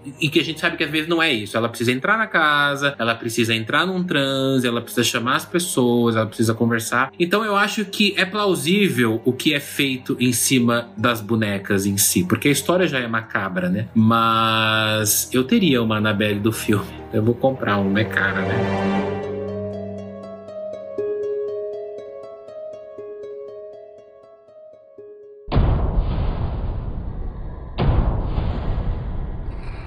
Isso é muito interessante, que eu acho que isso adiciona um pouco no nosso papo, porque qual é a relação do casal Warren com a boneca em si, né? A questão é que de- depois de não, não conseguir resolver de maneira nenhuma, o casal Warren é chamado nesse aspecto, e é muito interessante, que aí parece ser um pouco eles um pouco de início de carreira, porque eles não fazem um exorcismo, um exorcismo da boneca, eles chamam um padre, o padre Everett. Que é amigo deles, né? Que eles conhecem há um tempo já, que já trocavam figurinhas. E aí, vamos pegar o demônio? Vamos. já trocavam figurinhas. Inclusive, como é, como é que se chega ao casal Warren, né? Porque esse casal procura um padre, só que esse padre que eles procuram inicialmente não é um especialista sobre esse caso. O que às vezes é até engraçado a gente ver, mas é aquele, todo aquele papo lá que acho que não precisa a gente entrar aqui sobre a igreja católica. Tipo, tu não encontra um padre exorcista a cada esquina, a cada paróquia, né? Cada padre vai ter uma função específica e, enfim.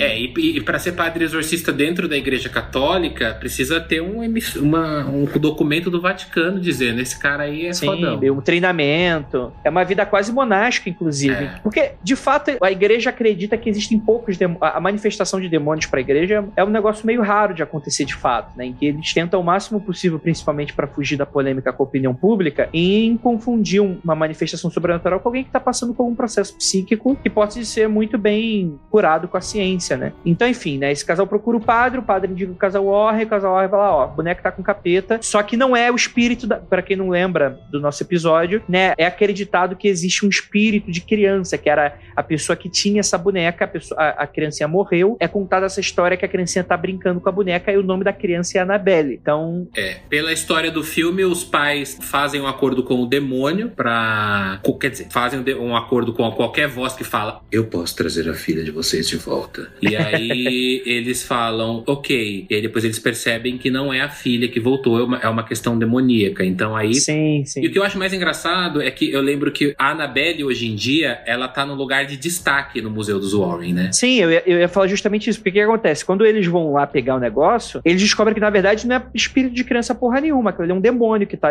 se apossando na boneca, que vai casar isso com o que o Daniel tava falando, né? E aí o casal leva a boneca embora. Tem um exorcismo lá, mas meio que eles não resolvem. Leva a boneca embora. Tem uma cena no carro que eu acho que é até repetida no filme, em que o, o carro começa a parar de pegar no meio da chuva. E aí o, o Ed Warren faz uma oração lá, faz uma oração, mas dizem que do museu deles, né? Que eles abriram o museu na, no, no, porão da casa deles, dizem que esse é o bicho mais solto. Inclusive, quando eles chegavam em casa, a boneca ficava solta dentro da, da casa, assim. Só que aí começava, começava o mesmo processo. Aparecia em lugares diferentes. O, o Ed falava que existia a manifestação de um gato preto que saía da boneca, materializava mesmo o gato, né? Não é uma imagem, materializava um gato. Uma coisa que eu acho muito doido dessas histórias é que pelo filme. O filme 2, inclusive, eu acho bem bom. Maravilhoso. Ele, ele, ele resgata a dignidade da Annabelle, o filme 2.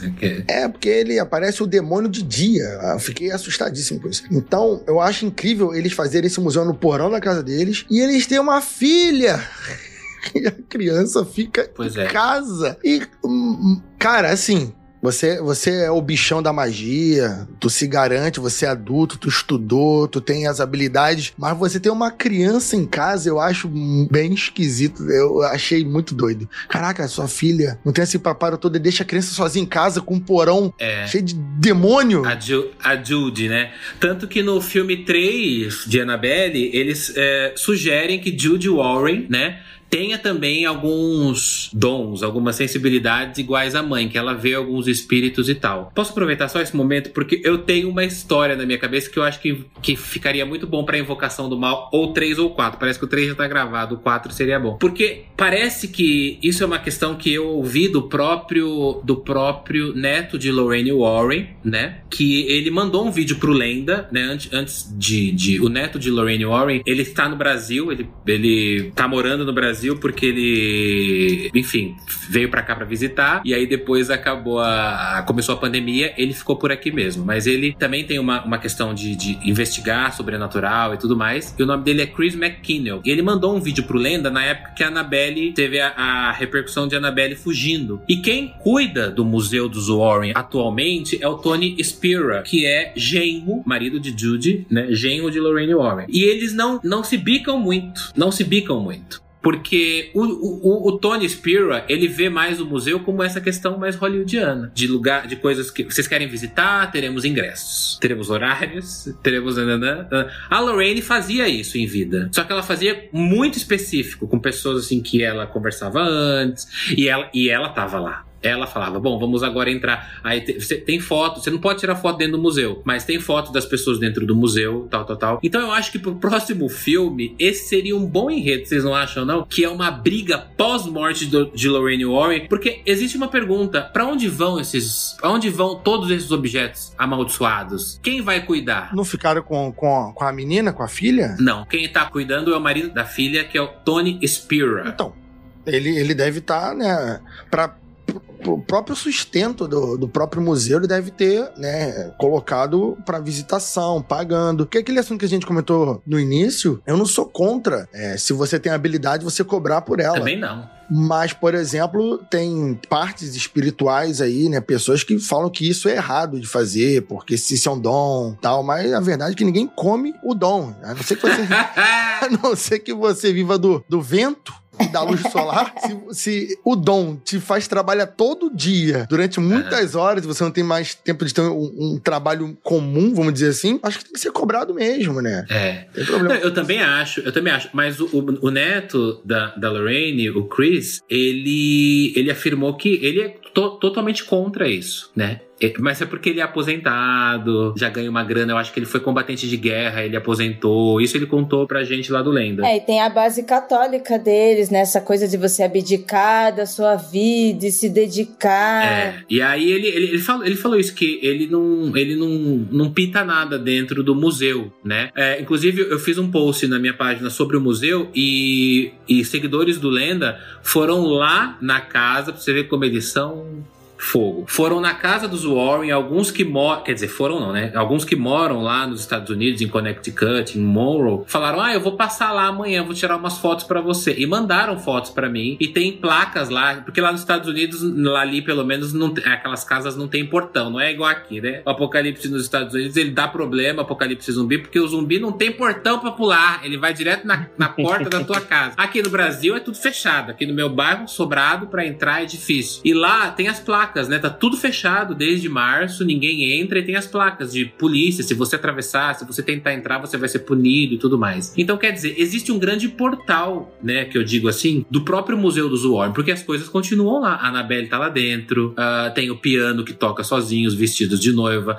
os caixões, tem as. Ai, como é que fala? As estátuas demoníacas que eles encontraram, satânicas que eles encontraram no meio do mato. Então, quer dizer, querendo ou não, tá lá, né? Ju, você acha que seria saudável manter esses objetos aí, na tua própria casa? Eu não teria interesse, não. eu, eu, eu, acho assim, é, botar num museu, tal, enfim, mas assim, não... não... O museu ficar na tua casa, né? É, então, pois é, né? Aí é complicado. Mas aí vai muito da, da habilidade de quem tá cuidando, né? E disponibilidade, né, Ju? Sim. Eu vou confiar em você. Você vai ficar de zeladoria, tá bom? Quando a gente montar nosso museu.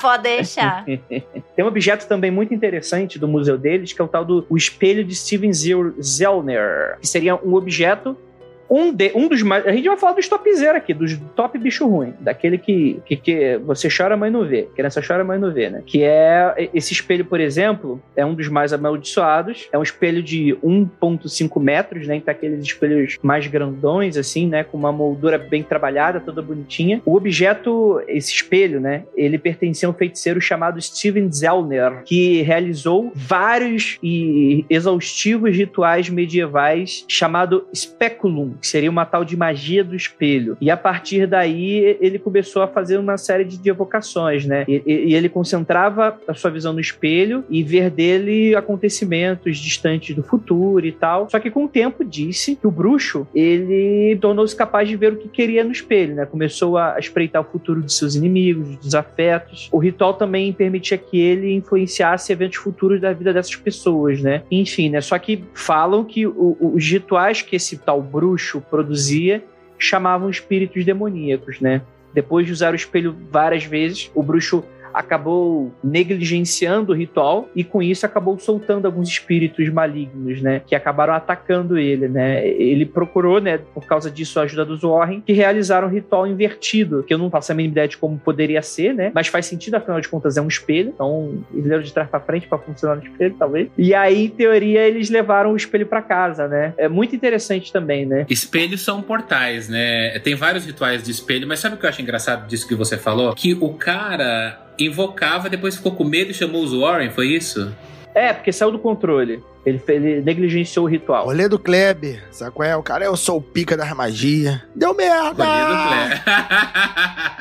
é engraçado isso, né? Porque sempre tem essa, essa questão, né? O cara faz, o cara chama. Porque a minha questão sempre com os demônios é: tá bom, eles têm vários, eles têm vários objetos na casa deles, lá no, no porão. Mas por que, que esses objetos são considerados ruins? Porque fizeram mal para alguém ou porque saiu do controle? Porque, por exemplo, a Annabelle fez mal para outras pessoas, beleza. A menina não fez nada para invocar a satânica né? Mas, uh, e aí a Annabelle deu mal para ela, os Warrens investigaram e levaram lá para eles. Mas a partir do momento que você pega objetos de seitas ou objetos de pessoas que fazem rituais, eles não queriam que o demônio viesse, eles não queriam que os espíritos viessem nesses objetos. Aí eles vão procurar os Warren para quê? Por exemplo, se eu tenho um, um, fofão que eu sei que ele à noite ele acorda e fala Hello, Daniel. Ok, eu quero que ele fique assim. E aí eu, eu me pergunto, tudo bem, eu quero que ele fique aqui. Aí depois é porque sai do controle, é isso que. Exato, imagina, você, você chamou o diabo só pro fofão falar Hello, Daniel. Aí ele, além de falar Hello, Daniel, ele começou a falar Um dia, Daniel,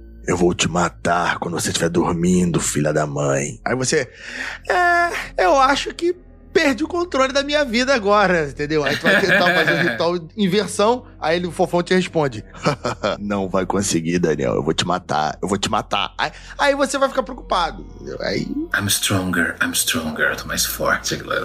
É, então pode ser. A casa caiu. Não, mas é interessante porque eu acho que aí também, Daniel, eu acho que vai depender muito do paradigma. É que porque para essa galera é muito um paradigma católico. É o tipo assim, quando a gente tá lidando sobre o mal, a gente tá falando, a gente tá falando sobre, sobre demônios em si. A gente tá falando sobre espíritos caídos, sobre. Não é nem espíritos caídos, são espíritos não humanos, né? São espíritos, são anjos caídos, né? Então, assim, dentro dessa, dessa questão, eles vão estar tá lidando aí com esse aspecto que é muito mais é super poderoso, né? Então, tipo assim, nesse paradigma, talvez, um espírito que não deveria acreditar porque católico não acredita em espírito, o máximo que um fantasma poderia fazer é te assustar, porque a presença dele e tal. Começou a dar ruim, começou a sentir fedor, começou a te machucar, geralmente é demônio. É o que é o que é o que geralmente eles vão por esse caminho mesmo. É, porque é, porque na verdade para mim o, o, o Museu dos Warren é um grande play center.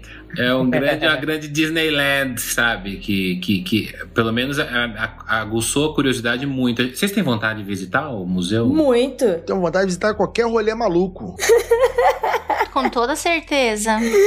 Tudo encapetado lá no museu.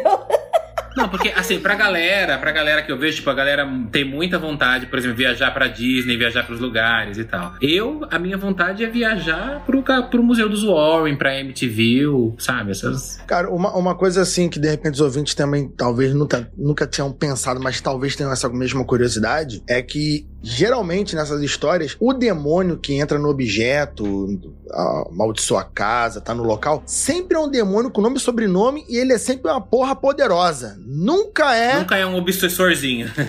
É, eu tenho quase certeza que isso é pilha errada de demônio. Eles são tudo chulezinho, mas quando eles vêm para cá, eles querem botar um pau na mesa, falar que é o pica das galáxias. Quando na verdade, justamente eles só foram convocados porque eles são os bosta, né? Porque se fossem os poderosos, nem teriam vindo pra Terra. Coitados. Eita! É tipo aquele papo de quando a pessoa fala que é. Que é. Que a ah, vida passada. Quem foi? Ah, eu, sou, eu fui Cleópatra, eu fui. Sempre foi um guerreiro, né? Sempre foi um. Sempre foi. Nunca foi, foi um vendedor de manga lá no Nunca Jerusalém, foi o né? carinha do chulé. É sempre o, o bichão, sempre o monstrão, é sempre o filho do Lúcifer, sempre Balzebu, é sempre... Cara, se, se o, o, o, uma divindade dessa do inferno pode ser chamado por um cara numa garagem de casa desenhando no chão, nossa senhora...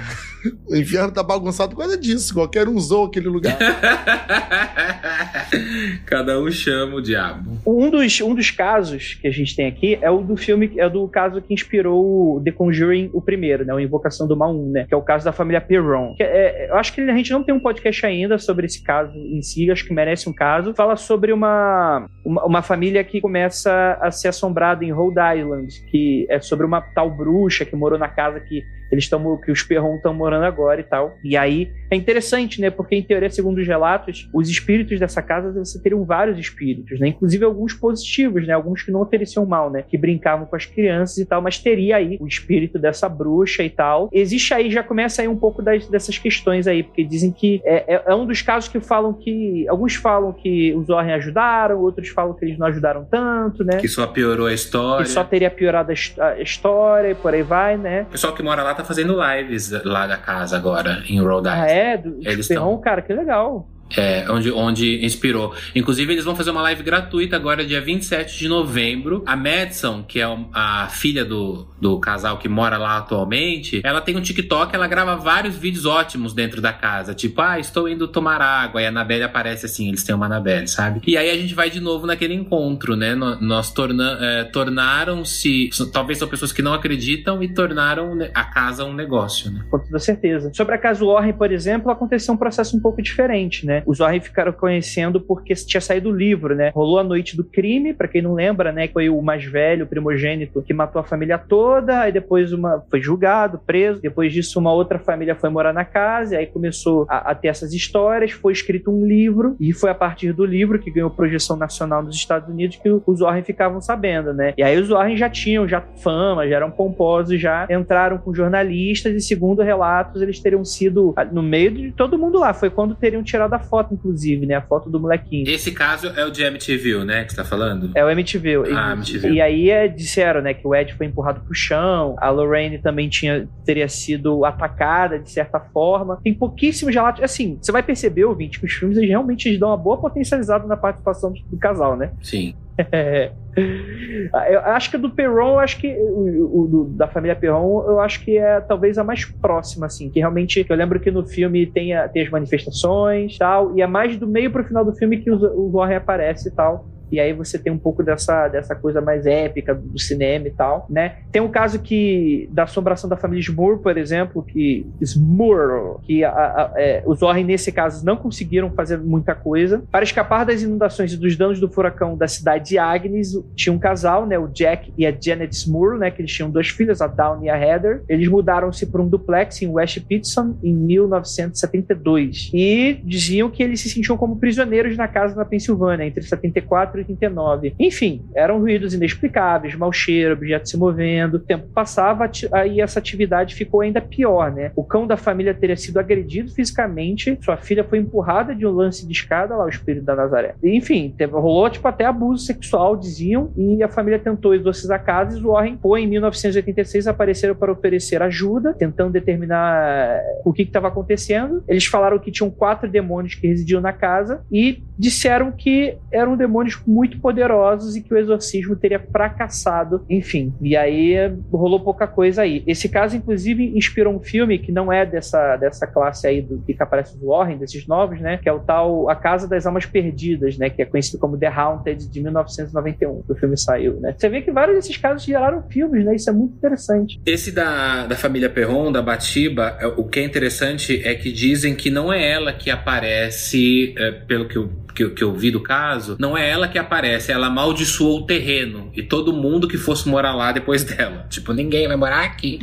E aí ela se matou na, na árvore, enforcada, igual aquela cena do filme. E o que é engraçado é que tiveram famílias que vieram depois da morte de Batiba e se, e, e se mataram no celeiro da casa, né? Isso eles contam de, no livro e tudo mais. Então aí você percebe que existe também uma questão de maldição, né? Às vezes não é só um fantasma em si que o casal Warren vai investigar, mas é uma maldição que está instalada. E aí a, a, família nova que vai lá é bem aquela história do filme. Ah, aqui tem uma maldição. Ótimo, vamos ficar com a casa. É, queremos a maldição. O Poltergeist de Enfield também, que inspirou a Invocação do Mal 2, era, era assim, era uma, era uma questão toda em cima de um cara que morreu e amaldiçoou a casa. Não vou sair daqui. Que era o Bill Wilkins, né? Que era aquele velho que fica sentado na cadeirinha, this is my house, essa é a minha casa e tudo mais. Tanto que tem aquela cena do documentário que a menina parece que incorpora no sofá e começa, é, é, eu quero café, sabe? Então, é, é, é, são histórias de que você vê que às vezes não é um fantasma ou uma entidade direta. É uma questão muito maior. Mas o que eu me pergunto nisso tudo é, vamos supor, o caso de MTV que chocou os Estados Unidos na época, 1974. Chamamos os Warren. Será que até os Warren, agora eu vou fazer um pouco do advogado do diabo, será que até os Warren não fala, puta, a gente tá aqui num caso fudido que todo mundo conhece. A gente tem que sair daqui com um circo armado, porque se a gente sair e falar, gente, não tem mais nada.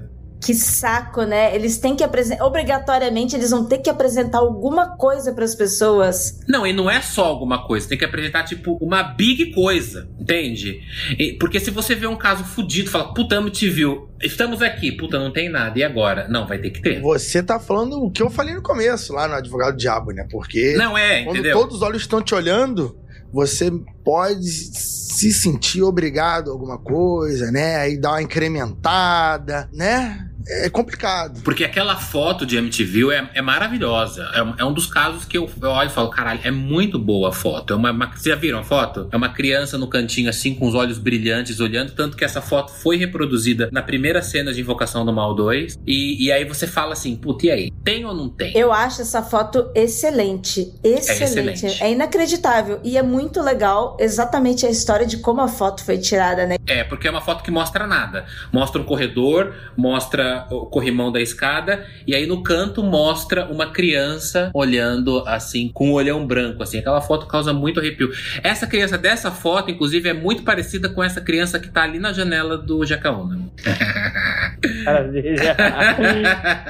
assim, não demorou muito para de todos esses casos, né? Teve, teve o caso do lobisomem de, de Londres, né? Não, é, te, te, o do lobisomem, ele é mostrado no. Assim, mostrado um pouquinho. É o lobisomem real de Londres, é mostrado um pouquinho de um lobisomem né, em Annabelle 3, mas parece que o Invocação do Mal 3 vai contar uma história mais ou menos parecida com essa, que é de um cara que disse que estava possuído, ficou com jeitos animalescos e matou uma outra pessoa dentro de um bar. Ele chegou a atacar uma enfermeira e tal, rosnava, latia, por aí vai. Cacete. E aí foi feito uma, um exorcismo, né? Que teria sido bem sucedido. E é claro que depois de, enfim, eles ganharam bastante fama, bastante sucesso com a Warren, de certa forma. E aí começou a pintar as polêmicas, né? Com relação às fraudes, né? Eu vou pontuar algumas rápido. A gente falou um pouco dos casos, eu vou ser um pouco mais específico aqui. Então, por exemplo, no próprio Amityville, né? A família Defoe foi a família que teve os assassinatos e tal, a família inteira morreu. Enfim, o primogênito foi julgado e tal. A família Lutz foi a família que chegou na casa nova e falou o que estava acontecendo. Diziam-se, né? William Weber, né? O advogado de defesa do, do Roland Defoe, que é, é, foi um dos que desenvolveu. Lembra do livro que eu falei, ouvinte? Que eu, que eu falei que teve um livro, que aí o caso ficou famoso. E eu tenho esse livro, é o Jay Anson, não é? Que escreveu o caso do James Amityville? Isso, isso, exatamente. Dizem que o livro é uma mó furada, de que os caras teriam escrito aí numa noite de bebedeira, porque a família Lutz era uma família doidinha para ter fama, para ter grana, para revender a casa e por aí vai. Dentro dessa teoria, você vai ter que acreditar que os Warren são uma farsa, porque aí eles montaram um show pirotécnico em cima de algo que não tinha nada, né? Tanto que, para corroborar um pouco essa versão, as famílias que foram morar depois falaram que não tinham atividade paranormal nenhuma. Não tinha nada. Não é. tinha nada.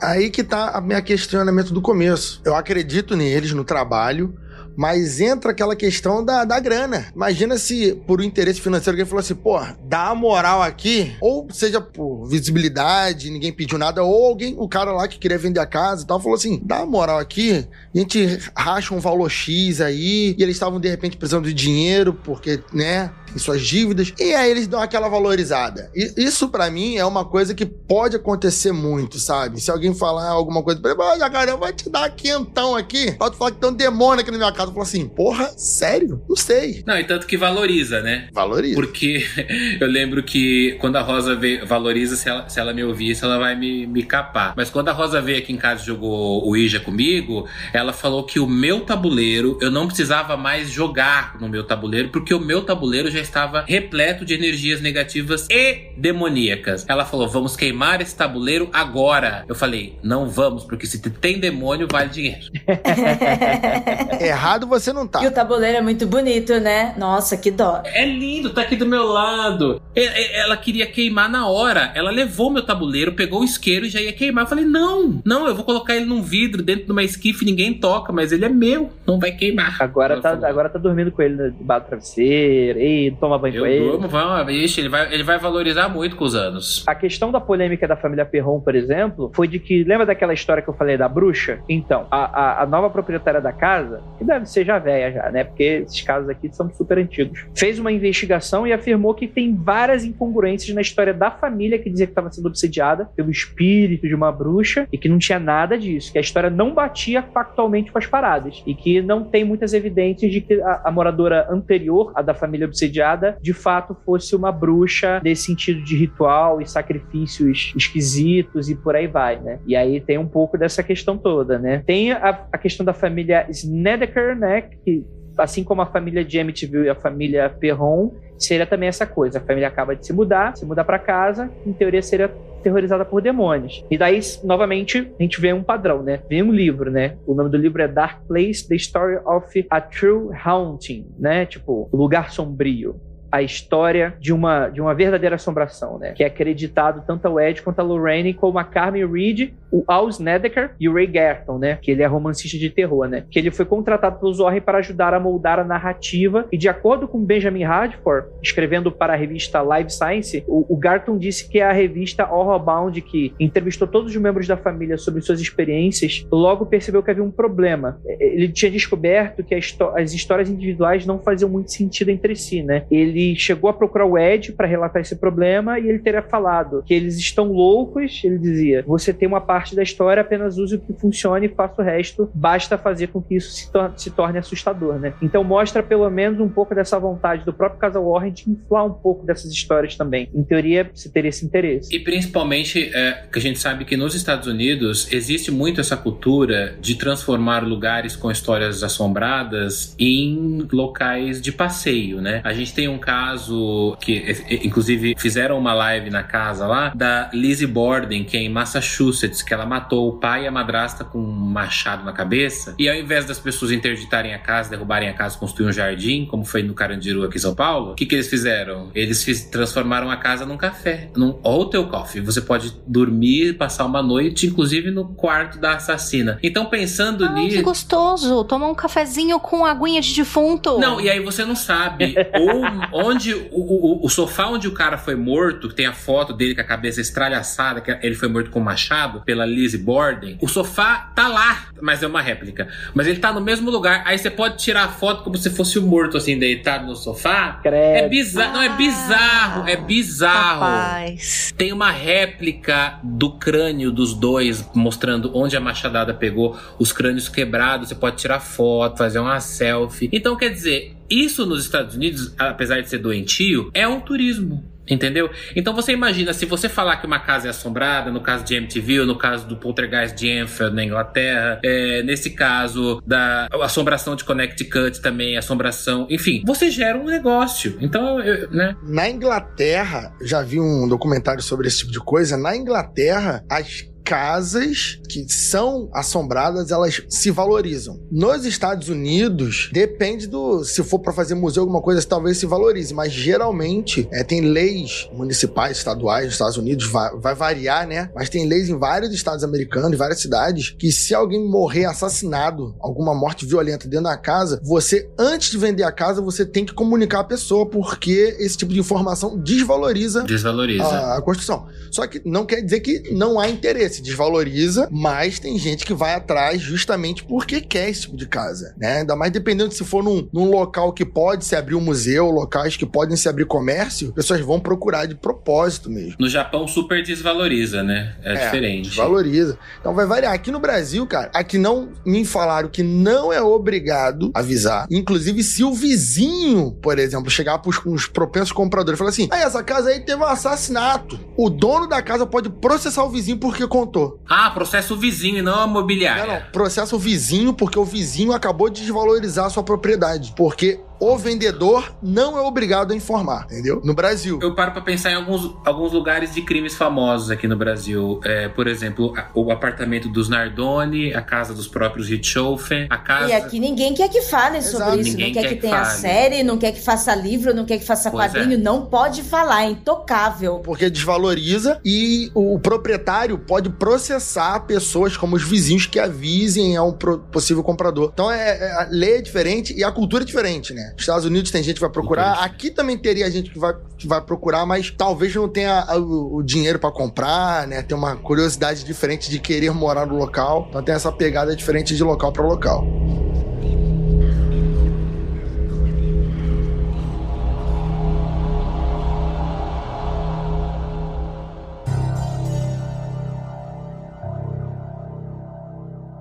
E aí tem a história do Enfield Poltergeist, né? Que aí já gerou já um, um podcast recente nosso, que foi na- um pouquinho na época que saiu o filme, que seria o filme do The Conjuring 2, né? O Invocação do Mal 2, que seria o caso em inglês. E aí fica um pouco mais complicado pros Warren nesse caso também, né? O que que acontece, né? Você tinha tudo isso que estava acontecendo, se você não lembra muito do filme, você tinha uma família super... é- Era aquele, aquela época Margaret Thatcher da coisa toda, né? É- é, você tinha o corte de diversas questões assistenciais, então as famílias mais pobres ficavam em uma situação muito precária, muito complicada. É, a família Enfield, ela seria uma dessas, né, que era muito complicada. Eles não poderiam se mudar por causa de questões econômicas, mas todas as filhas do casal estavam manifestando coisas esquisitas, né? Co- objetos levitando, filhas sendo possuídas, sendo agredidas e por aí vai. O casal Warren ficou sabendo que estava começando a sair nos jornais lá na Inglaterra. Eles pegaram avião, foram para lá. Só que aí o que acontece? Por não ser um caso da região deles, você já tinha a família recebendo um certo apoio, inclusive de um psicanalista. Não, não lembro exatamente se era um psicanalista ou um psiquiatra. E aí, o, esse psiquiatra, o psicanalista, meio que barrou os caras na entrada, né? Você tem essa questão também que depois de alguns anos, 2011, aos 45 anos, a Janet, que é uma das filhas, falavam que as suas irmãs fingiam alguns fenômenos, apesar de algumas outras coisas ela não conseguia explicar, por aí vai e tal. Tem uma cena no filme, né, que, que mostra a menina. Eles caíram em contradição, né? Jogando as coisas e depois ela fala que uns espíritos que mandavam ela fazer para afastar os Warren. É, só que os Warren falava não, eu vi levitando, eu vi, vi manifestação, eu vi, eu a, vi a cadeira, né? Tem até a, a, cena da cadeira que a cadeira se move perto dos policiais e parece que isso é uma cena real mesmo, né? Inspirado no, na história real. E tem aquela coisa, né? Que um dos advogados, ou até mesmo esse psicanalista, não lembro exatamente quem era, chegou a falar que. É, e aí fica aquela coisa do dito pelo não dito, né? Palavra de um contra o outro. Chegou a falar que o Ed, tipo, depois do cara meio que dar barrando ele um pouco, o Ed chegou a falar pro cara, pô, você tá sentado numa mina de ouro, você sabe, né? E, e, e esse psicanalista, ele, ele falou que o Ed falou isso pra ele, né? O que poderia ou não, né, ajudar um pouco nessa narrativa de que era tudo uma farsa. Enfim, né? É uma vida cercada de polêmicas. Tem uma coisa também que, pô, como a gente falou, que todo modelo de programa, modelo de pesquisa dele, o modelo de vida deles é totalmente estadunidense, até mesmo esse pensamento capitalista que existe lá, tudo é capitalizado nos Estados Unidos, então todo esse tipo de coisa, se a gente tirar o fundo sobrenatural, é tudo nos Estados Unidos é vendido, mano. Tudo, tudo é pra ganhar dinheiro. Então, assim, até isso acaba sendo natural, sabe? As pessoas ganharam ou não dinheiro, ser charlatãs ou não. Acaba tendo muito charlatanismo por causa de dinheiro também, por causa dessa, desse, desse mau costume do capitalismo. É, eu lembro do Andrei falando da do quarto do, do menino lá, do, do, como é que é o nome dele? Que ele agora tá cobrando para entrar no quarto dele, do, dos ETs. Menino do Acre? É, o menino do Acre, isso. Então, quer dizer, uh, se, até isso está sendo capitalizado, né? Imagina os Estados Unidos. Claro, se alguém falar que, que quer pagar para entrar aqui no meu quarto, 150 reais, duas horas, cinco stories. Chega. Eu gostei que tem um número limitado de stories. Pode fazer cinco stories e um post no feed. Daniel Warren, rapaz. É isso aí. Vamos voltar um pouquinho dessa discussão monetária, que realmente é, interessante, assim, porque, gente, vocês já ouviram falar em vários dos episódios aqui, e a gente já deixou isso bem claro. E não é algo que a gente inventa, é algo que de fato é. O americano ele tem essa questão econômica. O americano ele é capitalista. Bom, o americano ele quer dinheiro antes de qualquer coisa, né? Você vê, por exemplo, lá, vou pegar aqui um, um exemplo que vai dar para as pessoas se, se identificarem bastante lá, os irmãos lá da aviação americana lá. Enquanto que o Santos Dumont, que era rico, estava lá na França, ah, sou cientista, tô fazendo, né? Inventou open source, né? Fez o avião, liberou para todo mundo, qualquer um podia usar e tal. Enquanto isso, os irmãos da aviação nos Estados Unidos estavam secretamente fazendo para vender para os militares, porque eles eram pessoas comuns com uma ideia, com, com um plano, poderiam ter um pouco mais de dinheiro, um pouco menos de dinheiro, isso não importa, e eles queriam manufaturar em cima da parada. E o americano ele de fato é assim. A lógica dele é uma lógica de monetização da parada. E eu não tô aqui necessariamente para julgar se isso é bem ou se é mal. Eu só quero falar que isso é um pouco diferente da nossa lógica brasileira, que tem muito essa questão da, da caridade, né? Por dois motivos, né? Primeiro pela teologia da libertação, né? Que é muito, foi muito comum durante muitos anos aqui, né? Questões católicas e tal. Quando você é um fudido latino-americano, você tem que fazer as paradas de graça para se ajudar, né? Tem um pouco dessa questão cultural também, né? E, e então tem muito dessa coisa do dom, de você receber, você tem que ajudar os outros, é a caridade. Isso é o tipo de coisa que não é compartilhada com todo mundo, principalmente com o ser americano, né? Mas é claro que isso deixa a sua porta aberta para as críticas, né? É, vide que se você perguntar para qualquer pessoa que, qual é o médium do cara, qual é o médium brasileiro que mais é verdadeiro? Chico Xavier. Por quê? Porque Chico Xavier não pegava um centavo dos livros que ele escrevia, que ele falava que estava incorporado, de se desincorporado. Então, assim, a galera já tem um apreço aqui no Brasil, essa cultura de, ah, se é dom e é espiritual, não pode cobrar. Chico Xavier é o maior exemplo, não pode cobrar, entende? E aí, então, pra, pra né, lá nos Estados Unidos, Chico Xavier seria tipo um cara, o que, que esse cara tá fazendo não tá cobrando? Podia ganhar muito dinheiro. Comunista! É, podia ganhar muito dinheiro dinheiro com o livro dele, né? E aqui no Brasil a gente tem um pouco disso, né? De, do cara que, que cobra, você quer que eu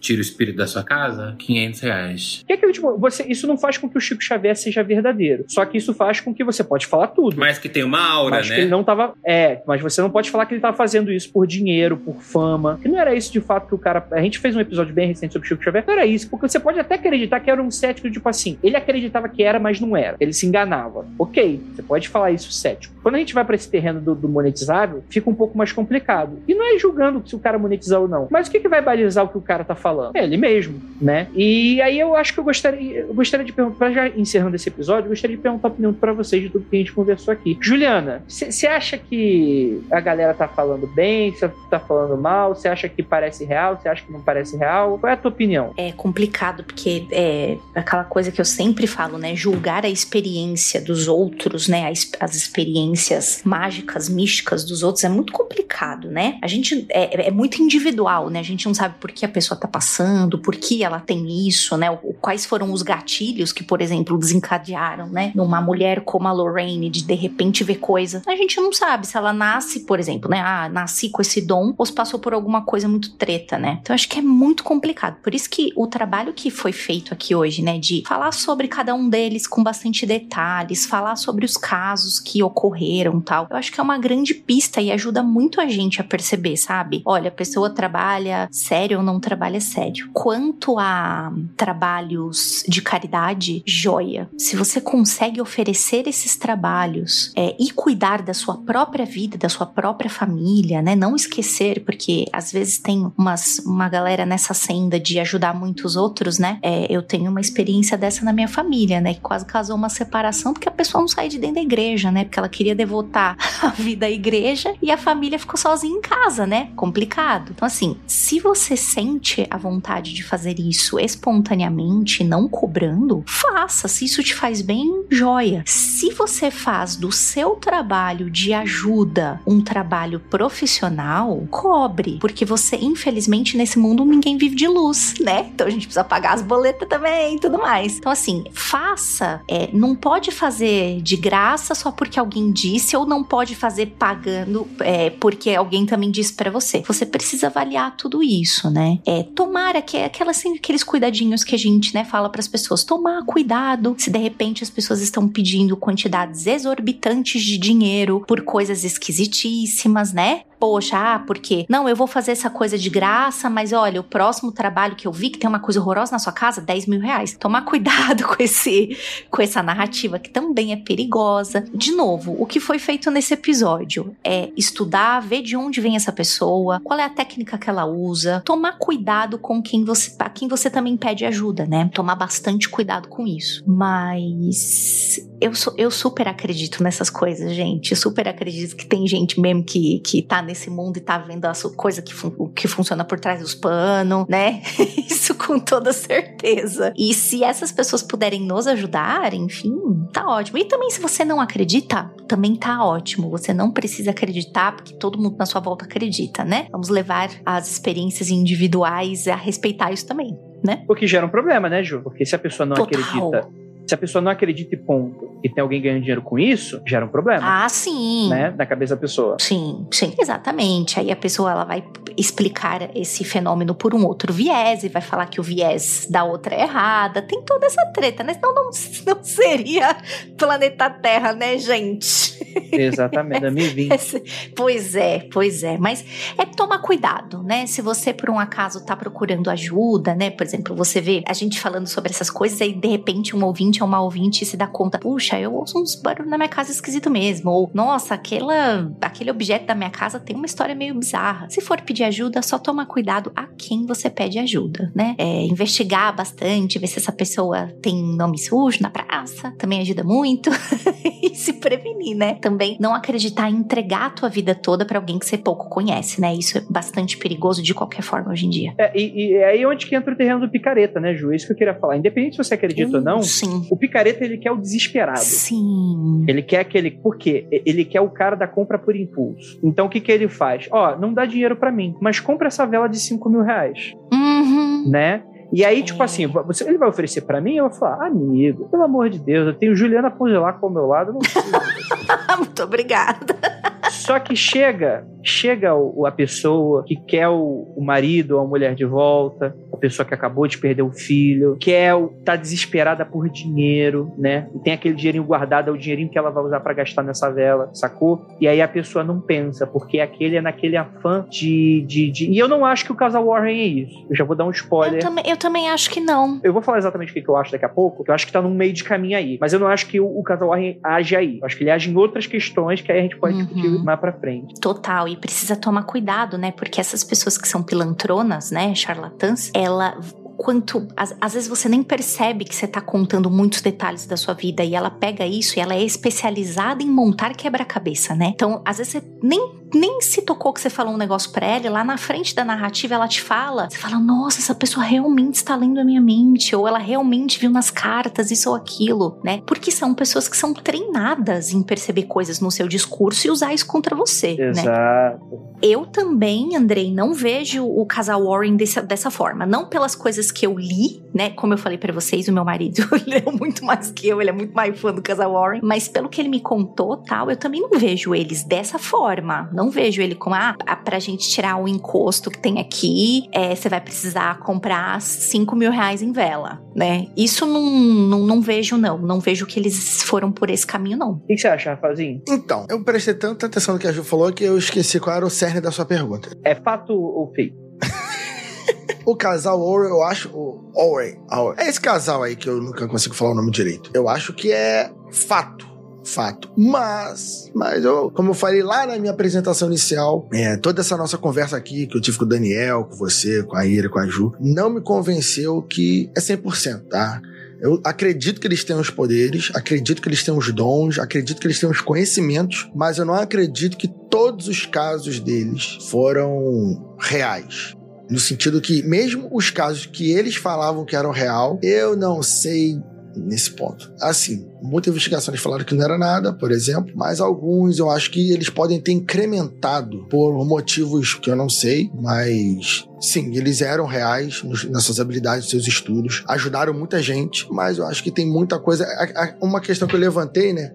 A culpa deles é porque Hollywood incrementou ou eles incrementaram a história que contaram para Hollywood. Eu acho que aí tem dois, dois, dois acrescentes às histórias. Uma que, de repente, a própria pessoa que contou pro roteirista já deu uma enxada na história, e depois o roteirista deu outra enxada na história. E você tem uma história que não tem mais aquele escopo inicial. Mas seja porque eles deram uma incrementada leve no começo, a pessoa que passou por roteirista deu uma incrementada de novo, o roteirista incrementou. Então, assim, é, sim, eles são reais, mas as histórias não são tão fiéis assim. O que, que, você acha, Ira? ai, ai, bem, eu, eu acredito muito neles, eu gosto bastante do trabalho deles. Eu já li alguma coisa, acompanho alguns canais que falam deles, gosto de documentários sobre eles. Assim como o Daniel já falou durante o programa, não quer dizer que eu acredito em tudo que eles falam, que eles fizeram, tanto pela teatralidade, o que eu acho que esse ato teatral apesar de incomodar o Rafa, eu sou totalmente a favor, porque se eles estão vivendo comercialmente, então que isso seja um canal de divulgação e de voz, sabe? É uma publicidade, então que isso funcione positivamente para eles, que dê. que funcione, né? Porque não funciona mais. Mas eu acho interessante isso e eu não sou contra isso, não acho que isso configura charlatanismo, não só configura uma potencialidade que é a mesma coisa que a gente tem na TV brasileira que é o que a gente tem, por exemplo, o hipnólogo, sabe? O hipnólogo que é, é uma pseudociência, é super estudado isso, é psicologicamente, e ainda assim existe o hipnólogo de show, o hipnólogo que vai fazer isso em programas. Isso não deixa o cara ser menos hipnólogo que o outro. Então acho que isso também é interessante sobre o trabalho dos Warren. Existe algumas dúvidas, mas não invalida todo o trabalho que eles têm até hoje. E muito do que eles falaram assim, até mesmo por crença, sabe? Por acreditar, sabe? Tipo, tem coisa que,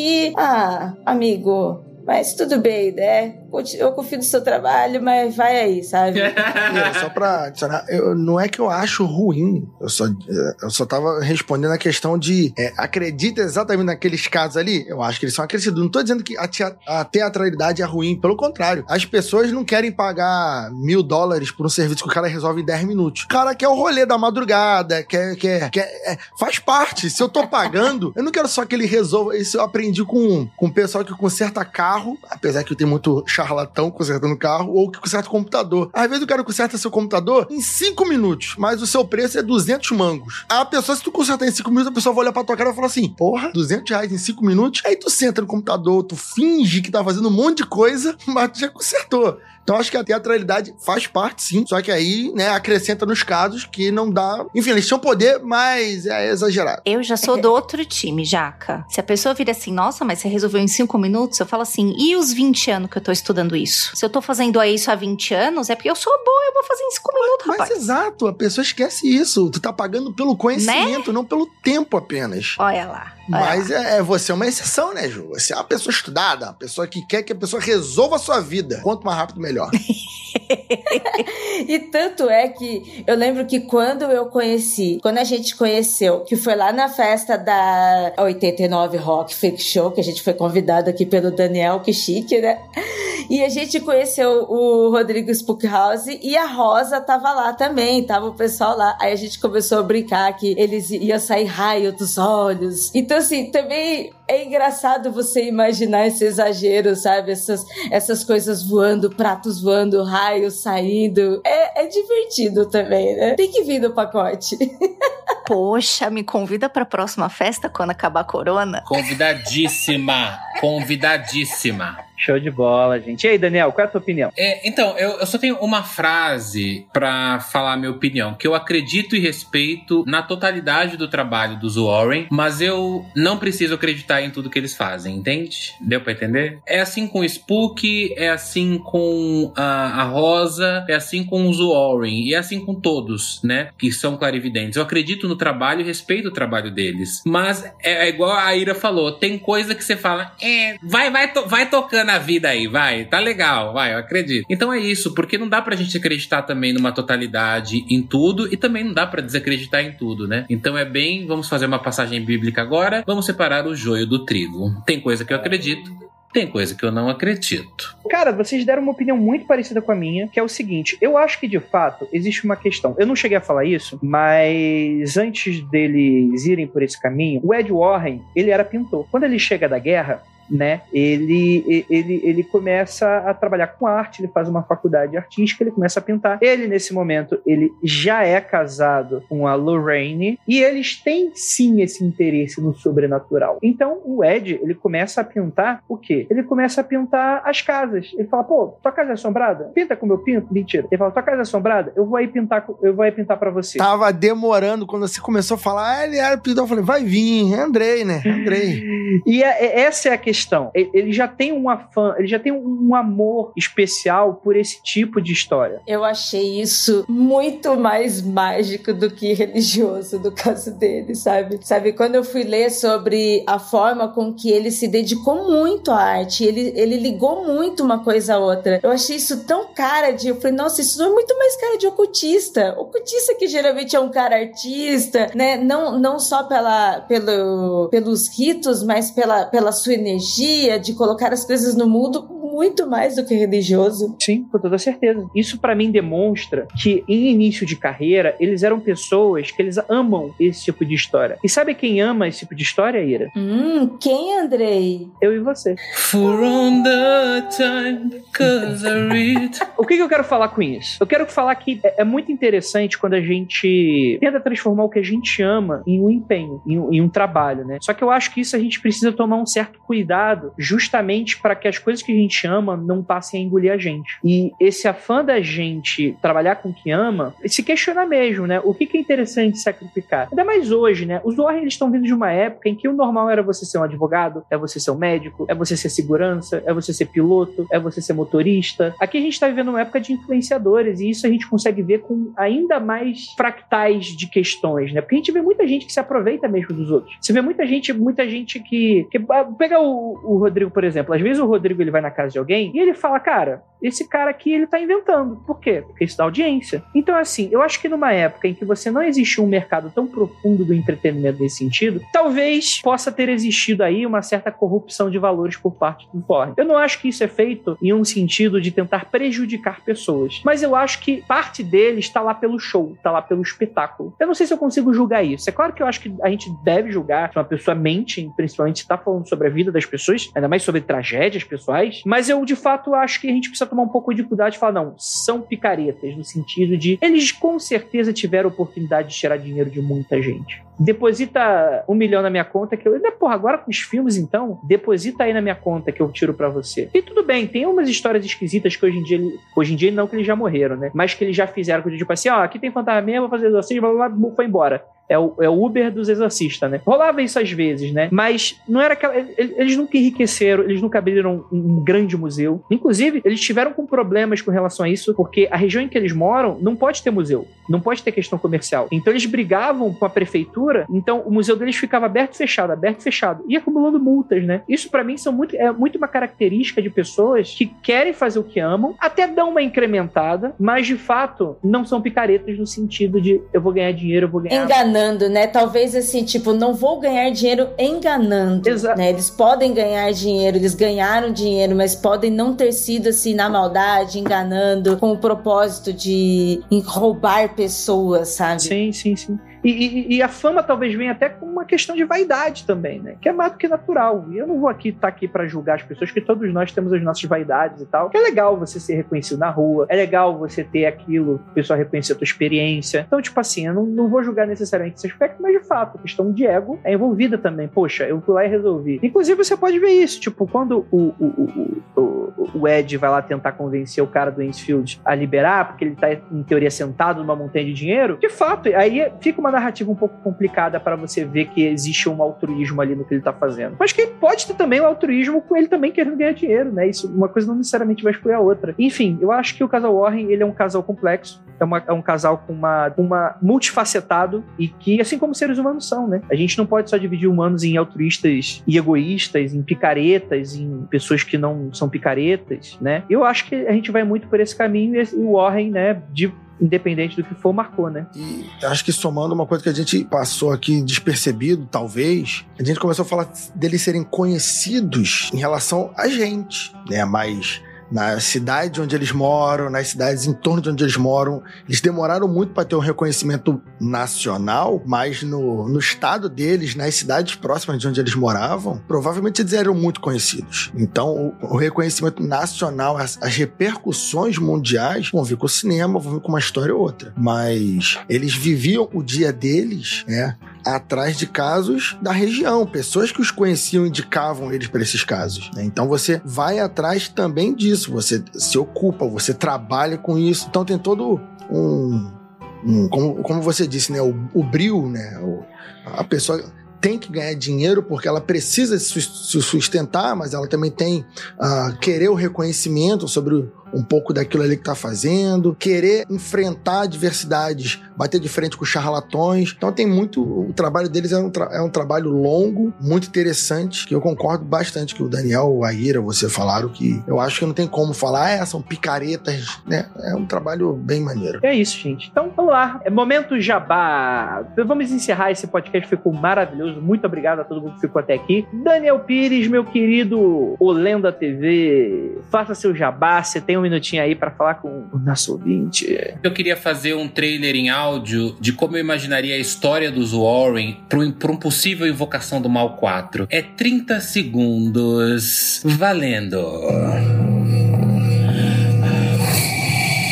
Após a morte de Lorraine Warren,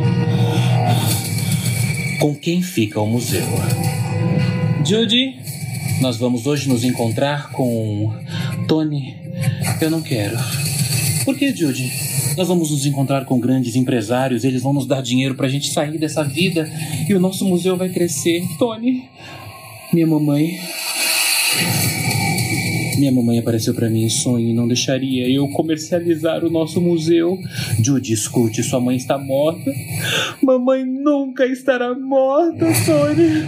Nunca.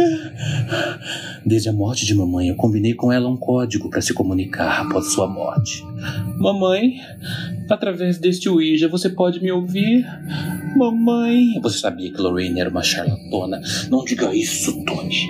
Mamãe nunca foi uma charlatona. Em Invocação do Mal 4, Lorraine, que tanto investigou o sobrenatural, hoje faz parte dele. E é a ela que nós vamos recorrer. Invocação do Mal 4, em breve, nos cinemas. Quero ver esse filme. Eu quero esse filme. Tô jogando dinheiro na tela pra ter o ingresso. Netflix. Netflix. Cinema não, mas Netflix. Eu acho que Lorraine volta, né? Eu imagino que o Andrei tá pensando assim: eu nunca mais convido esse viado. Mas eu acho que a invocação. Invocação do Mal 4, eu acho. No, no 3, mas acabaram, né? É, já, já, já acabaram as gravações. Mas eu acho que no 4, Lorraine, que tanto falou do sobrenatural, deve voltar como o sobrenatural para ajudar a resgatar a sua memória em vida. Meu, minhas redes sociais é OlendaTV. Obrigado. excelente, excelente, excelente. Muito obrigado, Ju, Rafael, Ira. E gostaria de lembrá-los que não olhem para trás.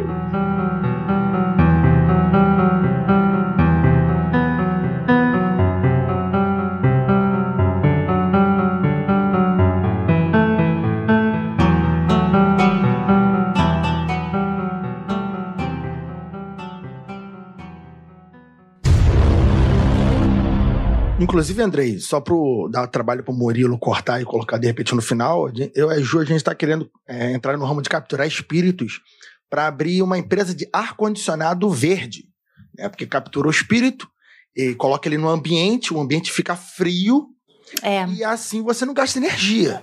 Então você Você é não um- gasta energia, é uma energia limpa, né? Porque não tem resíduo, né? A única coisa que você tem que, enfim, lidar um pouquinho com o encostinho que tá lá. ele, mas vai, assim. ele vai sugar a energia também, né? É, mas é uma- um detalhe, né? Melhor do que passar calor, eu acho. Mas é uma, uma, uma habilidade mágica, uma runa especial, alguma coisa assim, pra ele só sugar do ambiente, do calor, não da pessoa. É, é tudo a manha, desenvolver a magia certa. Eu posso dizer pra vocês que a nossa sala aqui a gente não usa ar-condicionado e ela é geladinha. É verdade, isso é Ixi. comprovado. Já dormi nessa sala aí, é geladinha. Cara, é, é muito estranho ficar olhando pro Daniel, porque tem sempre uns negócios atrás dele. e parece que tem a. Mano, e aquela boneca não Dona olhe. Florinda? Não parece? Não olhe diretamente pra eles. Não olhe, Andrei. Aquela boneca Muito Dona bom. Florinda, ela vai jogar um pano de prato pra trás e ela vai falar, Daniel, vem aqui! É a bruxa essa de 71. Aqui, essa? Aí a bruxa de Não, a 71, outra. é verdade, a outra Essa é a azulzinha, Annabelle. por causa da Ah, luz. que tá na porta. Essa boneca é real assombrada, essa, essa aqui. Ela era de uma mulher, da Dona Francisca, e ela. A Dona Francisca cuidava dela como filha, né? E ela morreu, a Dona Francisca, e a menina que cuidava da Dona Francisca falou: Quer, quer a Chiquinha, pra, a boneca pra você? Aí eu falei: Quero. Aí você acredita que uma menina uma vez foi brincar com essa boneca, quebrou a perna da boneca, e no mesmo dia a menina quebrou a perna, a mesma perna da boneca? Essa história é real. Vocês acreditam? Boneca má. É. Tá aí, rapaz. É! Alô. Mas é verdade, isso é verdade. Se coincidência ou não, a menina quebrou a, ah, quebrou a perna da boneca, depois mais tarde ela se machucou e trincou a, a, a coxa dela, uma das, dos ossos da perna dela. pra aprender a não brincar com os espíritos. Eu nem brinco com elas. Parece realmente aquela coisa meio RPG, né? Dos objetos mágicos. Eita, vocês estão escutando isso? Onde saiu isso? Eu escutei O quê? uma musiquinha de caixinha de música. Não olhem para trás. Porque as bonecas do Daniel estão tudo atrás de você. Daniel e suas bonecas. Ti- Calcula. Tinha, uma, tinha umas pessoas que tinha umas pessoas que estavam falando que estavam ouvindo uma musiquinha hoje, né? Vocês viram isso? É, não sei de nada não, que rapaz. bobeira da cabeça dele. Também nunca ouvi. É muito. mundofreak.com.br